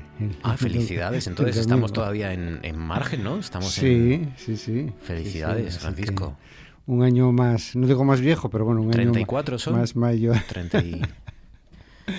No voy a decir la edad, mira, voy a decir... Dinos cuánto te queda para jubilarte, porque no, a mí esto me da mucho miedo. Mira, ¿no? una cosa que una vez, y me lo adivinaron rápidamente. Eh, yo soy del, eh, nací en el mismo año que Brad Pitt, aunque soy mucho más rubio.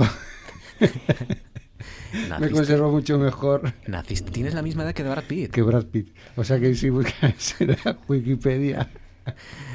Madre mía, ya pues lo, a, sabes. lo dejo a la, a la, imaginación de la gente. Eh... Eh, entonces me hace gracia porque el otro día estuve escuchando que según eh, algunos psicólogos, eh, todas las personas nos sentimos como con 15 años menos de los que realmente tenemos.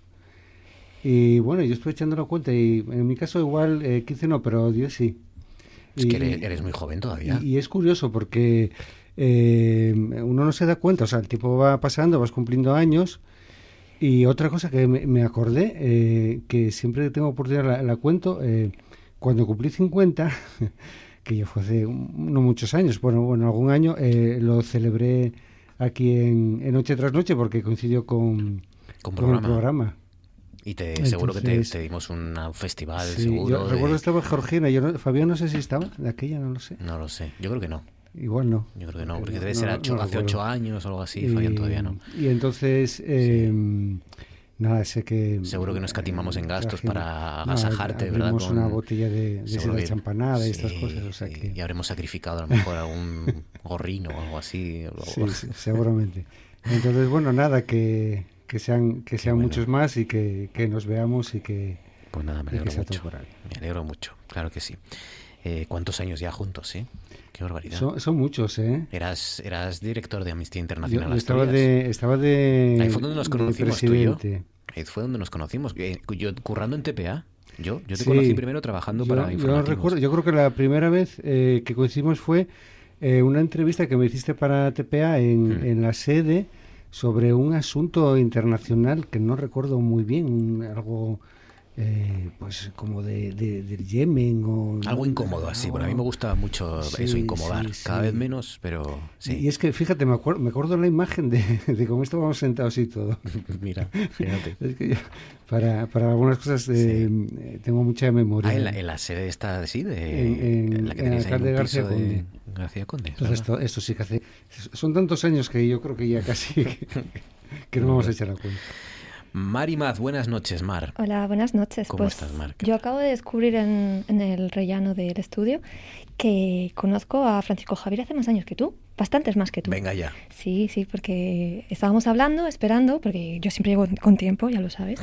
estábamos haciendo tiempo y hemos descubierto que Francisco Javier fue mi pediatra en Vimenes. Ah, porque yo, yo nací en Vimenes, en Piñera de Vimenes, por cierto, que nos están escuchando desde ahí mis tías Diana y Belinda, un abrazo para ellas. Y resulta que Francisco Javier fue mi, mi pediatra los primeros cuatro o cinco años de mi vida. Ah, claro. fuiste pediatra sí, de Mar. Porque estuvimos haciendo cuentas sí, sí. de la fecha de Él llegó en nacimiento febrero y de, los- de 94 y yo nací en agosto de 94. ¿Y cómo era Mar como paciente? Ya... No me acuerdo, porque ella eh, estuvo eh, Ya, seguro que hasta ya- los cuatro años solo. Seguro que ya estaba hablando de la crisis del gas y de Eh, cosas de, de pero- Ucrania con cuatro años. Voy a mirar porque, bueno, conservamos las historias clínicas. Sí. Entonces voy a buscarla. ¿Daba, daba, daba paletilla de madera eh, Sí, Francisco Javier? sí. Sí, era muy, muy. Porque, eh, Era de esos torturadores. eh. En el año 94, cuando, cuando empezamos, no había ordenadores. Bueno, en los, en los centros de salud no había ordenadores. Claro. Escribimos en las historias de papel. Y yo sí que tengo una anécdota. Algún estudiante de medicina que luego lo tuve de, eh, de, allí de, de- de estudiante, que, que había sido paciente mío. Entonces siempre buscamos la, la historia clínica, eh, porque una de las cosas que tienen que hacer es aprender a hacer una historia clínica. Y entonces yo me sorprendo de lo bien que hacía las historias clínicas cuando era tan joven y tenía tanta paciencia. Luego vas perdiendo paciencia y ya no eres tan minucioso, pero Claro, no claro. son, son, son de, del- entonces voy a buscar la tuya a ver si pongo ahí esta niña llora mucho o no me deja a veces Oye, a- a- eh, haces esas anotaciones subjetivas. Por cierto, luego te voy a preguntar, Francisco, por eh, la novedad, porque sigue habiendo novedades, aunque no lo parezca, respecto a la pandemia y al COVID. La novedad que ya saben, se la conté al principio, tiene que ver con la cuarentena, que ya no van a tener que hacer las, los positivos asintomáticos, ¿no? O sea, tú das positivo, tienes el COVID, pero si no tienes síntomas, pues no tienes que que meterte en casa, no tienes que, que quedarte en casa, puedes hacer vida normal con precaución, sobre todo si vas a ver gente o vas a estar en contacto con gente eh, vulnerable, pero a partir del lunes, como digo, Sanidad elimina las cuarentenas para los positivos COVID asintomáticos. Pero antes déjame que, que se alude a nuestro tercer eh, consejero de actualidad, Jacobo Blanco. Buenas noches, Jacobo. Buenas noches, buenas noches. ¿Cómo estás, Jacobo? ¿Qué tal? ¿Bien? Pues tan mal como siempre, quería Bien. felicitar quería felicitar a, a Francisco, que además hace muchísimo tiempo que no nos vemos. Que no coincidís y nos aquí. escuchamos. Mm. Y nos escuchamos. ¿eh? Que saludar también a Mar. Y además veo que hay eh, relaciones extrañas por aquí, ¿no? Porque eso de ser paciente. Eso es el destino. ¿Qué? Que ese es el destino. Sí, sí, es el destino, o sea, de ser paciente, además de pediatra y cosas de estas y tal, encontrarse al cabo de los años en la radio es realmente, yo es la primera vez que me pasa semejante cosa, vamos, que soy testigo de semejante, de semejantes eh, reencuentros, digamos, ¿no? Es, es bonito, es bonito. Al final, claro, es que es. eh, A veces olvidamos que es un pueblo grande este en el que vivimos, ¿no? Asturias es un, un pueblón, digamos, ¿no? En muchos aspectos y hay todavía. Para lo bueno y para lo malo. Sí, sí, sí. Pues nada, me alegro mucho. Eh, de- que tengo que decirte, Jacobo, que todavía no te escucha Francisco Javier, pero, pero estamos en ello y, te voy- y si no, te voy a- le voy a comunicar yo, voy a hacer de intermediario, que para eso estudié, para hacer, ah, para trasladar la información de un lugar a otro, del emisor al receptor, y ahora, y ahora le diré. Francisco, Jacobo, que te saluda, que hace mucho que no nos Ah, veis, pero que te felicita el cumpleaños. un pequeño problema. Ah, pues sí es verdad que, bueno, yo a ti te he visto alguna vez en, la televisión y he escuchado por ahí en algún sitio, pero eh, eh, ni, ni, ni, vamos, ni presencialmente ni, ni por Hmm. Eh, internet. Yo creo que hace tiempo que sí que no, Sí, que sí, no sí, hace, mucho tiempo que no nos vemos. Yo creo que desde antes de la pandemia o algo así, no sé. Sí. Igual coincidimos justo en, en alguna en el estudio, no sé cómo fue la cosa, pero bueno, o sea, hace tiempo que no nos vemos, ¿no?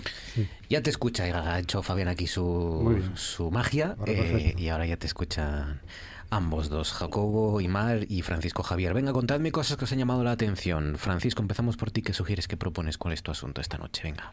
Bueno, primero voy a contestar esta pregunta Ah, mira, porque, sí. porque es una de las cosas que quería hablar, Vale. eh, porque lo estuve viendo por la tarde y me entró un poco de taquicardia. No está médico. gustando la medida. Entre los expertos que yo al menos estoy con los que estoy en contacto, no ha gustado. Creen que es precipitado, ¿no? El, el dejar por ahí campar a sus anchas a partir del lunes a las personas que son saben que son positivas, ¿no? Aunque no tengan síntomas. Claro, es el, el problema es que esta medida se toma en un momento en el que empieza a aumentar la, la incidencia tanto a 7 como a 14 días y, por ejemplo, aquí en Asturias también ha aumentado un poco eh, la presión hospitalaria, no mucho respecto a los datos de- del viernes, pero bueno, si hay más personas ingresadas en planta y una más en la UCI que, el pasado viernes. Eh, y además es que son dos medidas eh, a la vez. La primera, la de eliminar el aislamiento para las personas que son leves, eh, excepto, bueno, personas vulnerables y que tengan problemas determinados. Mm, claro, el, quitar el aislamiento, sin más, eh, yo creo que es un poco peligroso. Se podría hacer, si se hace mucha pedagogía, de decir a la gente que no es hacer luego vida común. Es decir, eh, porque claro, tú te levantas, te levantas el aislamiento, entonces puedes ir a trabajar normalmente, puedes ir a hacer la compra normalmente, puedes estar en un sitio eh, que haya un barullo de gente también con normalidad, y yo creo que, que no es eso. ¿eh? Y hoy lo que, el mensaje que salía, por lo menos a través de, eh, de, de las redes, era que, que eso, que podías hacer cualquier cosa siempre que llevases mascarilla. Yo creo que es, em, es em, precipitado, teniendo en cuenta eso, que está subiendo la, la incidencia y que además con la segunda medida no vamos a saber tampoco cuál es la incidencia real. La segunda medida, como decías antes, es que eh, no se va a hacer eh, prueba de detección en, en ningún caso, a no ser casos graves, por lo tanto que están en el hospital y que tienen que ingresar, o en grupos vulnerables, mayores de 60 años, gente que está en residencias, que tienen inmunodeficiencias y problemas de este tipo. Eh, en definitiva y en síntesis se va a tratar como una gripe, un COVID eh, positivo sin síntomas. Eh, sí, a ver, como, una gripe, pero con el problema de que, de que, no es una gripe. Exacto. Porque es que no sabemos todavía, o sí sabemos cómo se comporta el SARS-CoV-2. El SARS-CoV-2 se comporta de una forma que tenemos todavía una pandemia, todavía no se hizo endémico, no sabemos si va a haber más variantes y cómo van a ser esas variantes. Y todavía quedan dudas sobre eh, los mecanismos de, transmisión. Eh, a mí, además como pediatra, eh, pues me, resulta muy, muy chocante que hasta ahora teníamos que llamar a las familias para decirles que el niño tenía que estar aislado, que no saliese de la habitación, que no contactase con nadie, que bueno, que ni se le ocurriese salir y a partir de ahora se supone que, bueno, como la mayoría de los casos en niños son leves, van a poder ir al, colegio sin, sin, ningún tipo de, problema. Entonces, bueno, yo, yo creo que a, mí, desde luego, eh, me, resulta eh, eh, muy estresante y además en la coletilla que decía hoy la ministra era que todo esto se va a hacer siempre y cuando los datos eh, de utilización de los servicios sanitarios se, se mantuviesen en unos límites razonables. Claro, ya se, eh, refería a, los datos de los hospitales, pero es que la atención primaria sigue estando muy tensionada y con esto yo me temo que se va a ver más tensionada todavía. Hmm. Entonces, bueno, me, me surgen muchísimas dudas. Sí, sí, sí. Eh, así están la mayor parte de tus colegas, al menos los que yo he leído y he, consultado. ¿Algún asunto más tenías, decías? Bueno, sí, el segundo es, eh, bueno, eh, mucho más liviano, porque ya que estamos con estas cosas tan terribles, eh, yo quería felicitar a los programadores y a los todos los responsables de la Semana del audiovisual, audiovisual, Contemporáneo de Oviedo de este último año, que terminó este, este domingo, porque la programación de este año fue muy buena. Yo tuve la oportunidad de, estar en tres eventos, dos cine conciertos, el primero el, domingo 13, que era Nanuk el, Esquimal, con eh, una participación musical de eh, eh, también un grupo de, cuerda, de Ensemble North, me parece que se, que se llamaba. este domingo en, también un cine concierto con Fargo, que es una película que, me encanta, o sea, desde la primera vez que la vi, la, he visto muchas veces, acompañada con música un poco especial, porque era eh, de, un, de un trío em, eh, francés, no recuerdo de, eh, cómo, cómo, se llama, pero bueno, que eran con sintetizadores y con percusión también, y bueno, pues me, gustó muchísimo. Y el viernes la proyección de una película española que yo no tuve oportunidad de ver en noviembre cuando se estrenó, que es La hija de Antonio Martín Cuenca, eh, que es una película muy interesante. Después un encuentro con el propio director que bueno te cuenta los hijos de la película. y además Aquí le entrevistamos ah, también, en, yo creo en algún saco también, eh, que, nos lo acercaron. Y es un encanto, es un tipo encantador. Entonces estuvimos allí un ratín con él, bueno, muy, muy agradable. Y, es una película eh, muy interesante, además. Em, el, actor asturiano, por cierto, Jairo Gutiérrez, lo hace muy bien y también la, eh, la actriz se llama Patricia, no recuerdo los, los, los apellidos, eh, que está muy bien también ella, la, actuación que hace. Entonces, bueno, que en medio de todas estas cosas, pues poder disfrutar de este tipo de acontecimientos, además con, con, entrada, con entrada libre, aunque había que estar un poco espabilado en el caso de, del Campo Amor para bueno, sacar la entrada por internet previamente. Mm. Eh, entonces, bueno, que, es de pues agradecer y que se siga haciendo durante muchos años. Enhorabuena para Pablo de María y todo su equipo, para Saco, Javier Gutiérrez y Patricia López Arnaiz. Son los actores, los actores y las actrices de La hija. Mar, ¿cuál es tu asunto? ¿Qué sugieres? ¿Qué propones? Pues ya creo que me conocéis un poco y ya sabéis lo que voy a hablar. Voy a hablar de Argelia. Vas a hablar de gas. Voy a hablar de gas. Ya eh, llevamos alertando del tablero internacional de la problemática del gas desde noviembre del año pasado. Mm y estábamos viendo venir el conflicto. ¿Qué pasa? Que hace unos días el gobierno eh, ha, hecho las declaraciones que ha hecho respecto al Sáhara. Que creo que son de sobra conocidos por todos, Mm. y nos han pillado un poquito por sorpresa. Pues Bueno, el, el- el- el gobierno, en realidad, las declaraciones las ha dicho el rey de Marruecos, que es lo, yo creo que lo, de, las- de lo peor, ¿no? O, o una de las cosas no es solo el, el gesto en sí, sino cómo no lo está contando el gobierno de Ah, sí. España. Los españoles nos estamos Sí. nos enteramos gracias a- al, al rey de Marruecos, que tiene bemoles. la Eso es muy cosa. típico también, ¿eh? El tema de enterarse siempre, siempre es el perjudicado. Y de hecho yo creo que tiene mucho que ver con quizás lo que ocurrió en realidad, ¿no? Que a lo mejor el gobierno de España, esto es una especulación, una interpretación personal, no quería que eso trascendiera Claro, y, es y por eso se es está viendo tan incómodo con este asunto. Es que mm, de cara a la opinión pública es muy difícil de sostener este cambio radical de postura. Ya esto al margen del gas. Este cambio radical de postura internacional sobre el, sobre el Sahara es muy difícil de sostener. Internamente en el gobierno es también muy difícil de sostener porque no olvidemos que el partido de gobierno es una coalición. Eh, desde esa coalición hay sectores, los cercanos a, a Unidos Podemos, que están en contra de este tipo de, actuaciones, que son mm, activistas manifiestos de pro Sahara. Y además resulta un poco chirriante que en un plano bélico en el que estamos ahora, en el cual se está abogando por incrementar el gasto militar, se está abogando muy legítimamente de ayudar a Ucrania, esos mismos parámetros de derecho internacional, de autonomía y de soberanía, no los aplicamos donde nosotros sí tenemos mano, que es en el Sáhara. Pues bueno, aquí se hemos, podido ver un poco una, vía a la normalización diplomática entre Marruecos y, España después de la crisis que, tuvimos en, mayo del, del año pasado. Y es que eh, internacionalmente respecto a Marruecos, España se estaba empezando a ver un poquito desfasada. A principios de año hubo un, cambio de, gobierno en, Alemania y la nueva ministra de Exteriores, que es de, los Verdes, envió como un mensaje un poquito más mm, de amabilidad hacia, hacia Marruecos, de acercamiento.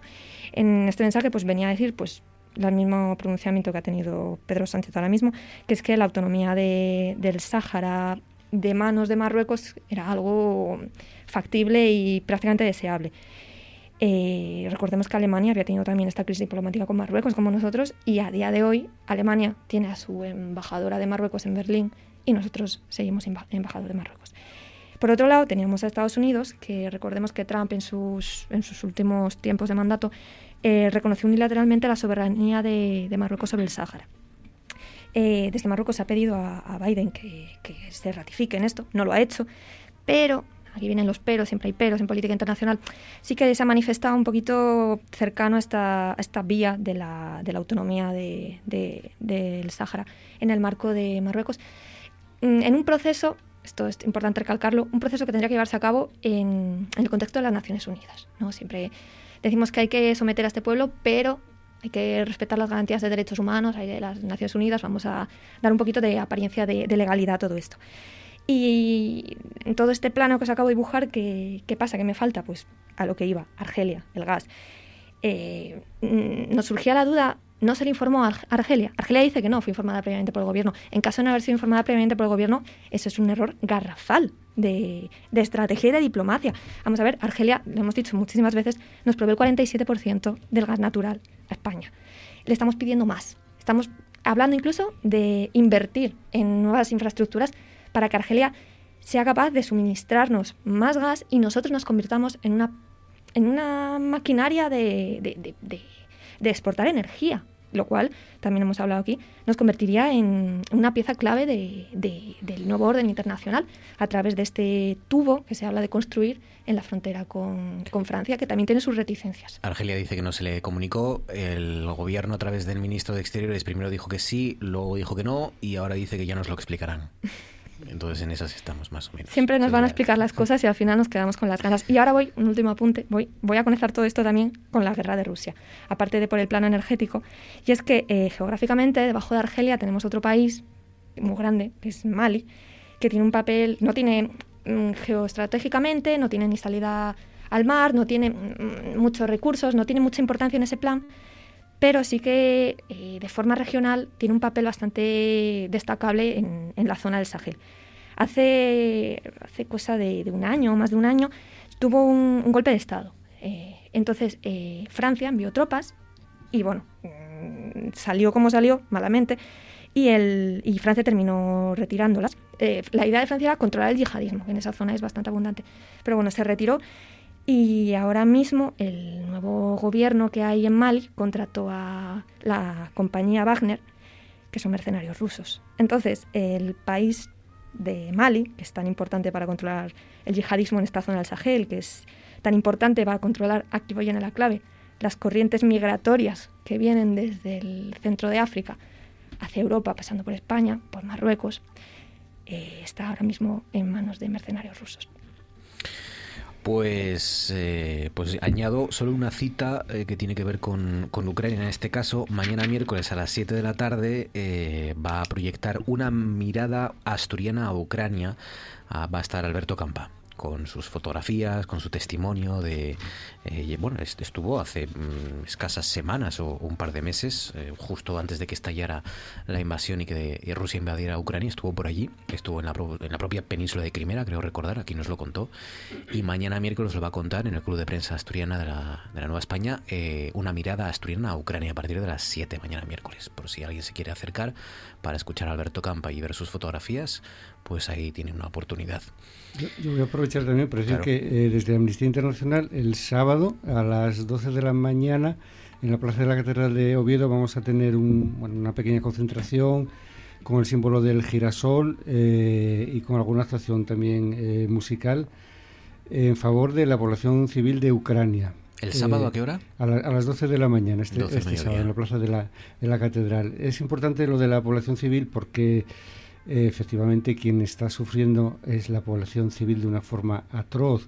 Y es que las guerras del siglo XX y del siglo XXI eh, no son daños colaterales ni nada de esto, sino que quien sufre en el 90% de las bajas son siempre la población civil. Eh, hace dos semanas hacemos referencia a las personas refugiadas. y se cree que ya hay más de 3 millones y medio, 4 millones, la mayoría en Polonia.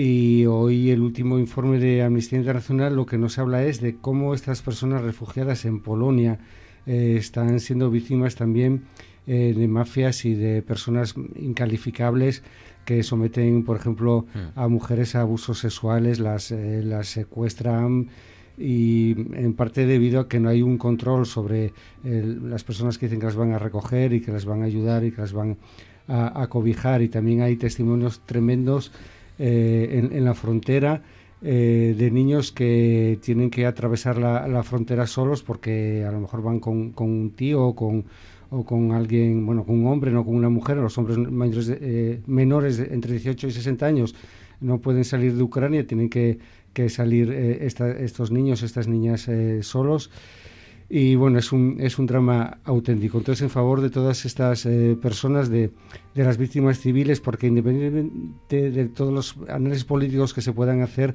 el sufrimiento son, son de ellas. Entonces vamos a estar allí el sábado a las dos. Carteles en la frontera, carteles para informar a las mujeres eh, mm, ucranianas que tengan cuidado porque... porque pueden tener un problema y pueden ser engañadas por, por este tipo de mafias. Jacobo, ¿cuál es tu asunto? Bueno, yo les quería señalar eh, con respecto al razonamiento que hacía Mark, que me parecía muy interesante. Sí. Eh, hay gente que sostiene que es una jugada maestra y no sé qué, pero yo tengo la impresión, lo de, lo de Marruecos y, Argelia, y el Sáhara, concretamente, pero yo decía Mark que España que tiene mano en el Sáhara. Yo me temo que España no tiene ninguna mano en el Sáhara. Tenemos una situación ahí que viene de hace eh, cuarenta y tantos años, que está medio podrida eh, por el paso del tiempo, y tenemos que que nos han dado todo esto hecho y dijeron, tú firma, manda una carta al rey para decir que cambias tu opinión, pero nada más, ¿no? Y bueno, pues eh, ahora nos encontramos con que hay más transparencia con respecto a las cosas de España en Marruecos, estoy hablando irónicamente, que se me entienda, en Marruecos que en, España, ¿no? Y nos enteramos de esto, de una cosa, de una decisión eh, capital en política exterior que se toma sin, sin comunicarlo ni, ni al propio gobierno, ni a la propia, eh, ni a la oposición, eh, ni a nadie, ¿no? Y entonces, bueno, pues saber ahora cómo, cómo se asumen las consecuencias. Entonces, hablando con gente, tengo la sensación que se está asumiendo mejor de lo que... la gente lo asume mejor de lo que eh, de lo que de lo que podía parecer en principio. Tengo esa impresión, tengo esa impresión. En todo caso, el papelón de España en este caso me parece que es poco, eh, poco agraciado, al menos en esta primera fase de, la operación. Y dicen que Argelia, que es un paripé lo que está haciendo, que está todo pactado para que Argelia, digamos, proteste, pero que, en fin, que el embajador volverá a su sitio, y, así sucesivamente. Y además siempre queda Italia para exportar gas, ¿eh? o sea que, que, bueno, está conectada con, con, Italia también, ¿no? Pero bueno, yo también, ya que todo el mundo está comunicando cosas, yo quería comunicar que eh, en mi calidad de decano del Colegio de, Politólogo y Sociólogo de Asturias, eh, quería comunicar o comentar que el día 1 tenemos con nosotros a Edith Berstal, que estará aquí en Oviedo, eh, para hablar de, digamos, de sus películas y para hablar de cómo se vive el tema de la diversidad cultural en, en Holanda, ¿no? En Holanda, que es su país, ¿no? y el día 3 se proyectará en el Filarmónica. No sé si es en el radar o en el saco, no recuerdo ahora exactamente. Se va a proyectar una película, creo que es Vox Populi, eh, que aborda un poco en clave cómica aborda un poco todo el tema de del tratamiento de la diversidad cultural, de los populismos, etcétera, en, también en Holanda, ¿no? Y es una versión muy interesante, matizada, muy matizada, eh, de cosas que a lo mejor aquí en España que nos vienen más recientes y vemos de forma quizá un poco eh, de brocha gorda, ¿no? De brocha gorda. Vamos a ver esas películas y sobre todo el, día uno la, la la, charla de Edith Terstal que será tendrá lugar en el Fontán el viernes día 1 a las 7 de la tarde. El viernes día 1 en el Fontán, eh, a las, en la biblioteca del Fontán a las 7 de la tarde. Edith Terstal, 7 de la tarde. Edith Terstal, el director de cine y, ahí va a poder estar para, para hablar y para, ¿no? Eh, para hacerle preguntas también, supongo. Lo que, sea. ¿eh? Y después el día, el día 3, domingo, se proyectarán en Filarmónica a las 7, creo que también, se proyecta la película suya, creo que es Vox Populi la que se, la que se proyecta. Y mm. luego el día 21-22 de abril se presentará también el, el informe eh, FOESA sobre exclusión social para Asturias. Mm digamos que eh, algunos miembros, algunos colegiados del colegio eh, tienen algo que ver con el, ese informe, ¿no?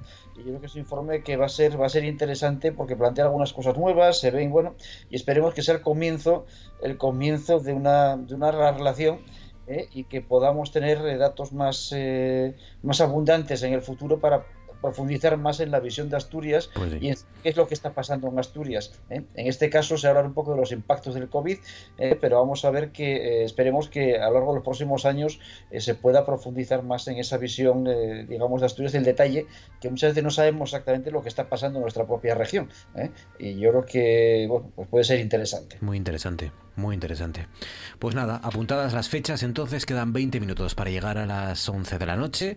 Si os parece, nos centramos ya en el asunto principal de este consejo que tiene que ver con la crisis. ¿Qué crisis? Pues la del precio de las cosas, de la energía, de el paro en el transporte, fundamentalmente y sus consecuencias.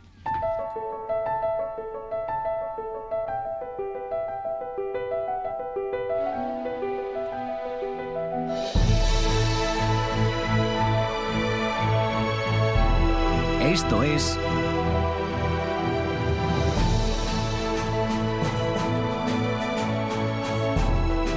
Noche tras Noche.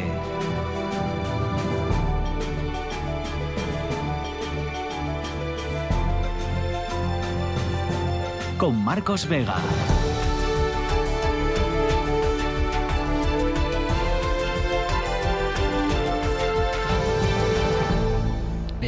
Principado solicitando al Gobierno central ayudas directas para el sector lácteo, el consejero de Medio Rural y Cohesión Territorial Alejandro Calvo incidiendo este martes hoy en que pues las comunidades del Cantábrico ya han pedido que se desarrolle una ayuda directa para el sector lácteo con cofinanciación estatal y regional que, tiene que llegar con mínima gestión y en la menor brevedad posible por lo que está subiendo los costes de producción.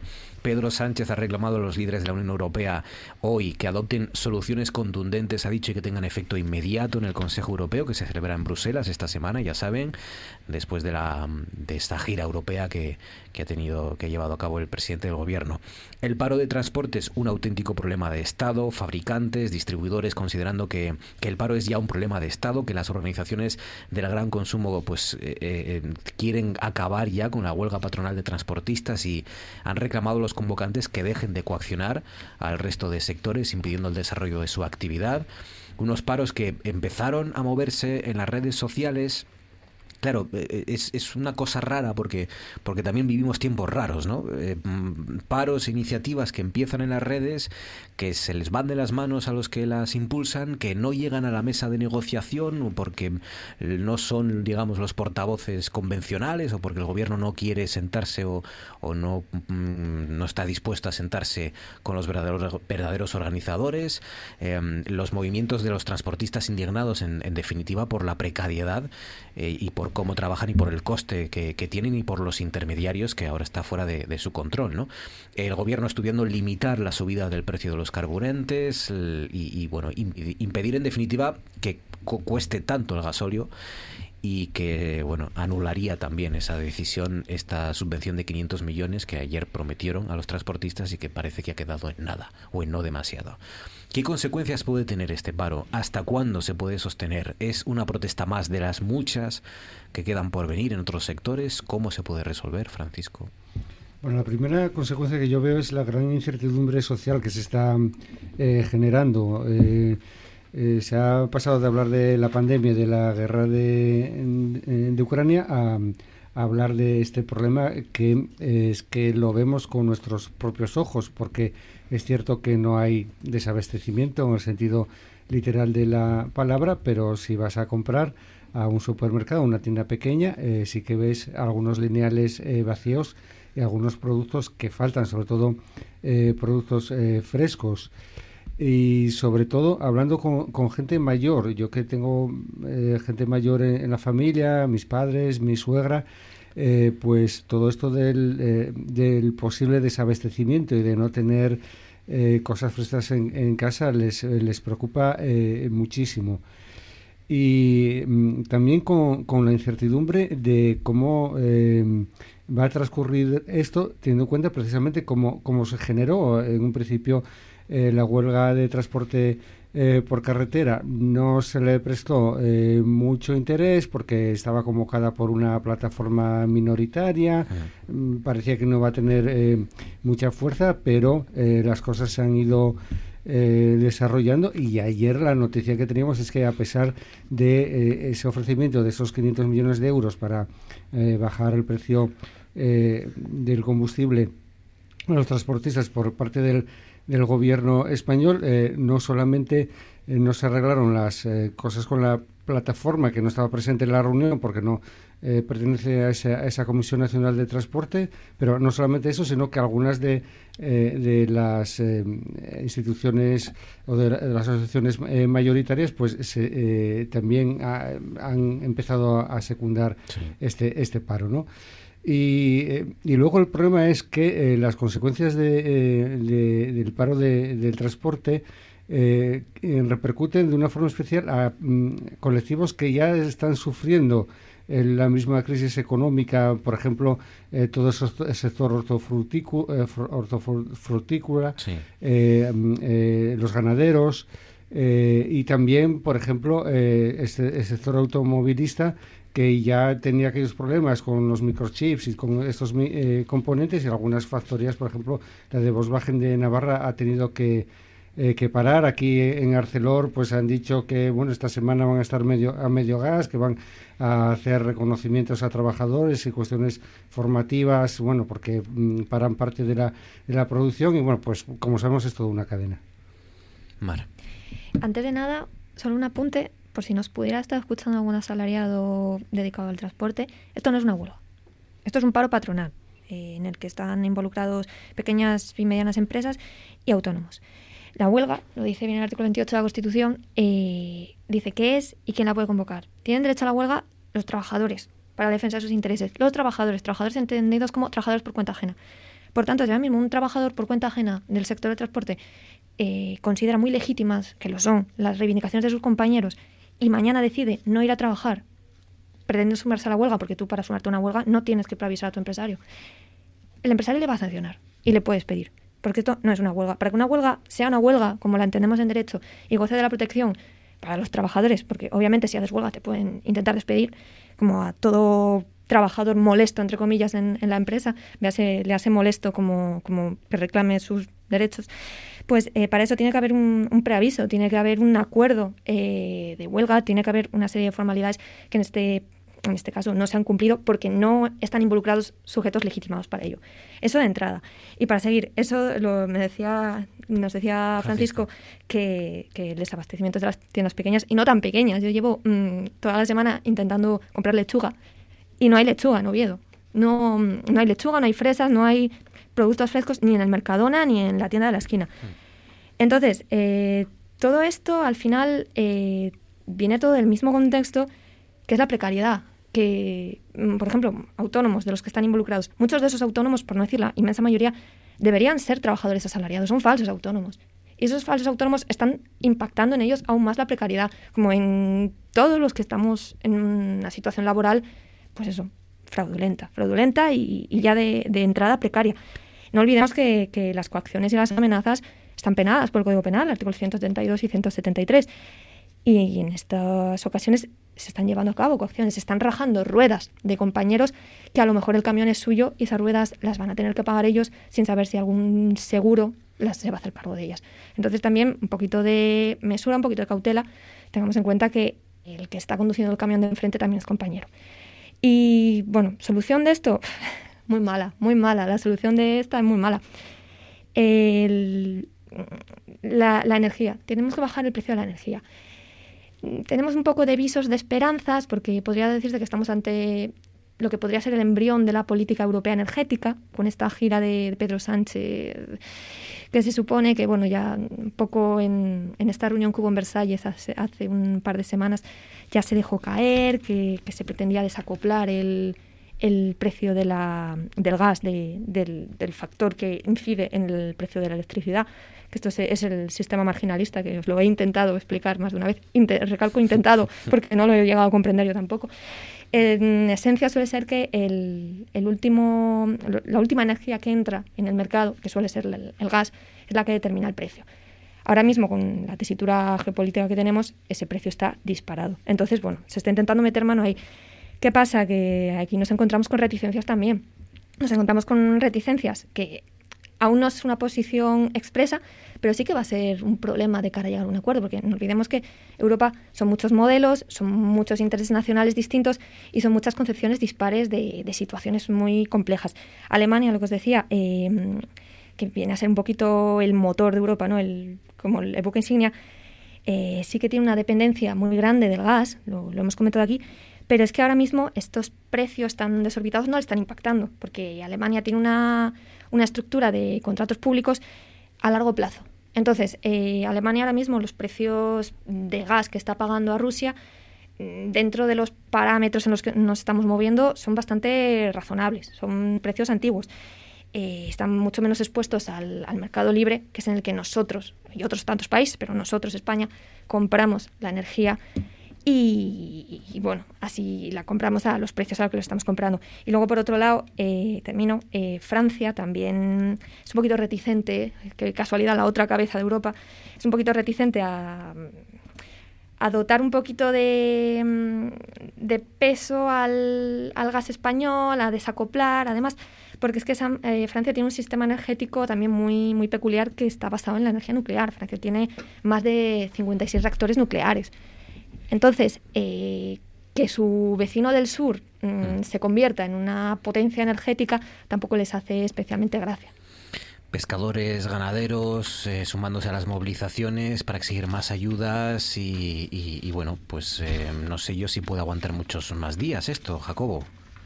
Pues yo creo que no demasiados, pero vamos a ver, yo creo que tenemos un problema de fondo y es que España está muy debilitada, es decir, nos debilitamos mucho en la crisis de 2007-2008, nos sentó fatal el COVID, todavía no hemos recuperado el PIB del COVID, pero es que además no solamente no hemos recuperado el PIB del COVID, sino que no hemos recuperado tampoco el de 2008. ¿eh? Y ahora para colmo nos viene la guerra de Ucrania que nos está dando la puntilla. ¿no? Tenemos además un tejido empresarial tremendamente debilitado, porque ha sido el que ha pagado sobre todo la crisis del, del, COVID, ¿eh? la, la, relación de rentas y de beneficios, etcétera, etcétera, etcétera.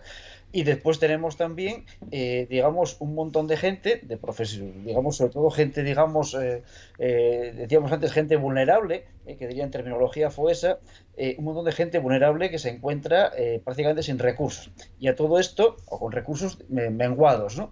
acentuando la, vulnerabilidad que tienen y la exclusión social. Hmm. Y además nos encontramos con un Estado eh, prácticamente en estado de quiebra, en el sentido de que bueno, tiene una deuda que se va pagando como se puede, que está aumentando sin parar y con unos déficits públicos en torno al 7% aproximadamente del PIB, 8%, con lo cual, digamos, es una situación poco menos que insostenible. Claro, la situación cuál es que esto en otros países se está intentando paliar un poco, aparte de con algunas políticas como las que dice Mar en caso de Alemania, pero también, digamos, subvencionando el gasoil eh, del transporte. En España eso no se puede hacer, o por lo menos parece que no hay mucha intención de hacerlo porque no hay recursos para ello. Y el gobierno, eh, por una parte, parece eh, que está intentando echar balones fuera con la Unión Europea y por otra parte, eh, digamos que echar balones fuera también con, la, con las comunidades autónomas y al final parece que el gobierno tiene nada que ver en esto. Y segundo, da la impresión además de que el, gobierno no acaba de entender todavía el cambio de escenario que ha habido eh, con la guerra de con el COVID primero y con la guerra de Ucrania después, donde la gente está replanteándose muchas prioridades y segundo, da la impresión de que no entiende también el, cómo diríamos el, el, cambio el cambio digamos eh, por ejemplo que una huelga se pueda huelga como queramos llamarlo eh, o paro patronal o como queramos llamarlo hmm. se plantee se plantee digamos eh, desde las redes sociales. Es decir hasta ahora las huelgas se planteaban siempre a través de los sindicatos los sindicatos se ve un gobierno de izquierda estaban más o menos controlados y durante la derecha más o menos se trataba de controlar pero en este momento las cosas surgen como surgen no y de repente además se encuentra con que un país se puede paralizar. Yo no sé si el gobierno es consciente de que tenemos un país que el ferrocarril se ha hundido en los últimos años, desde que se hizo aquí el libro blanco de la Unión Europea, de que vamos a ir dos en tren y no sé qué historias, bueno, el transporte ferrocarril, el ferroviario es el 4% de las mercancías nacionales. Es decir, el resto se hace prácticamente por camión. Con lo cual estamos con un reparto modal que hace que dependamos exclusivamente del camión y del petróleo, o en este caso del gasoil. ¿no? Yo hice unos números, un camión de estos eh, consume aproximadamente 35 litros cada 100 kilómetros. Si el gasoil está cerca de 2 euros, a un euro y pico, lo que sea, eh, cada 100 kilómetros salen a 60 euros. Bueno, si hace 10.000 kilómetros al mes o 15.000 kilómetros al mes, eso supone unos 6.000 euros aproximadamente de gasto mensual en gasoil, que es mucho dinero. Hmm. precio de los últimos, de los, la, subida de precio de los últimos meses le puede subir unos 2.000 euros perfectamente a cada, a cada camión. Unos 2.000 euros por camión, 2, 3.000 euros por camión. Bueno, si hablamos de esas cantidades, estamos hablando de una cantidad que viene a ser parecida a una nómina, por ejemplo, es decir, un conductor o un transportista autónomo que tiene un camión de estos que guardan la, cabeza tractora debajo de su casa, eh, se encuentra con que de repente se queda sin salario, sin buena parte de su salario, ¿no? Entonces, claro, cuando vemos estas cifras nos damos cuenta de los problemas que hay. Esto está repercutiendo además, esto estamos viendo también qué pasa con los camiones, que parece que se puede hacer las cifras, las cifras salen, pero también con los agricultores, con los, eh, eh, vamos, con los productores de leche, con los ganaderos estamos viendo que hay mucha gente que está muy tocada, que está al límite y que de repente un alza de costes está provocando situaciones que además no se pueden repercutir esos costes, porque entonces entramos en una espiral inflacionista todavía mayor. Y mucha gente está empezando a padecer también, este año tenemos un 7 y pico, quizá este, este mes nos encontremos con una inflación a dos dígitos, ¿eh? Eh, que empieza a ser mucho, empieza a ser mucho, la gente va a perder un 10% de poder adquisitivo en un año si no suben los salarios. Y si no entramos en una, una situación muy delicada, una situación muy delicada, y yo creo que el gobierno tiene una idea clara de los, riesgos que estamos eh, afrontando. La solución eh, en otros países parece que es subvencionar y repartir los costes de la crisis, pero aquí en España de momento parece que no estamos en esa tesitura, sino en cambiar el marco energético, la formación de precios de la energía, que quizás sea algo importante, pero que no se puede hacer de un día para otro. Y quizás debamos pensar en cómo diantres ayudamos a lo que es la, sangre de nuestro país. Es que no se puede basar la política económica de un país en subvencionar, Jacobo, eso es poner parches. Nosotros, no ¿de dónde sacamos el dinero para subvencionar de los impuestos de la gente, la gente que no tiene para pagarlos. Estoy completamente de acuerdo contigo, pero, o sea, yo soy el enemigo de las subvenciones. Pero en este caso, ¿cómo hacemos entonces? ¿Qué es lo que hacemos?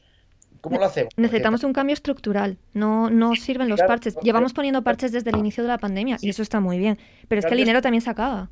Mar, pero es que el, cambio estructural, un cambio estructural no se puede hacer de un día para otro. Y aquí tenemos un problema y es que como sigamos así, el sábado no vamos a tener nada para comer en las tiendas. Hombre, tampoco, tampoco somos alarmistas. ¿Qué? ¿Cómo no seamos alarmistas? Bueno, vamos a ver. Eh, si vas a la pescadería, está así así. Vas a la carne, está así así. La fruta fresca no la hay, hay menos fruta fresca y están subiendo los precios. En fin, y esto puede ir a más. Y es La subida de los precios. Esa es otra cosa en la que se puede meter mano. Es otra cosa sumando- estructural. Si es que además- dejamos a los empresarios mm, dar rienda suelta a su especulador interior y pasan este tipo de cosas. Y por supuesto que hay que ayudar, hay que subvencionar, hay que, por supuesto que sí, pero es que eso no se puede convertir en una tónica habitual. Y llevamos eh, metiendo dinero en subvenciones desde completamente. 2020.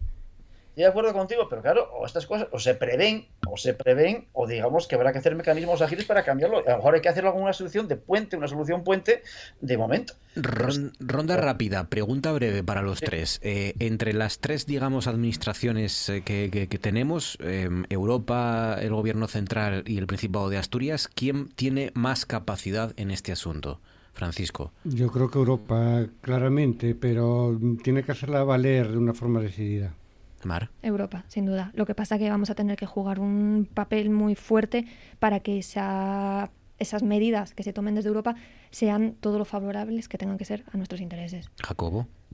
Pues yo no lo tengo muy claro, pero yo tengo la sensación de que a corto plazo son los gobiernos nacionales que son los que están funcionando y si queremos cambiar el marco, digamos, de, de regulación, entonces ahí sí que habrá que eh, ser la Unión Europea. Pero la Unión Europea no es rápida generalmente en la toma de decisiones y estamos hablando de situaciones que son eh, de días o de Con el. COVID ha demostrado empezar a serlo. No ha sido rápida hasta ahora y tampoco ha sido muy existente hasta ahora.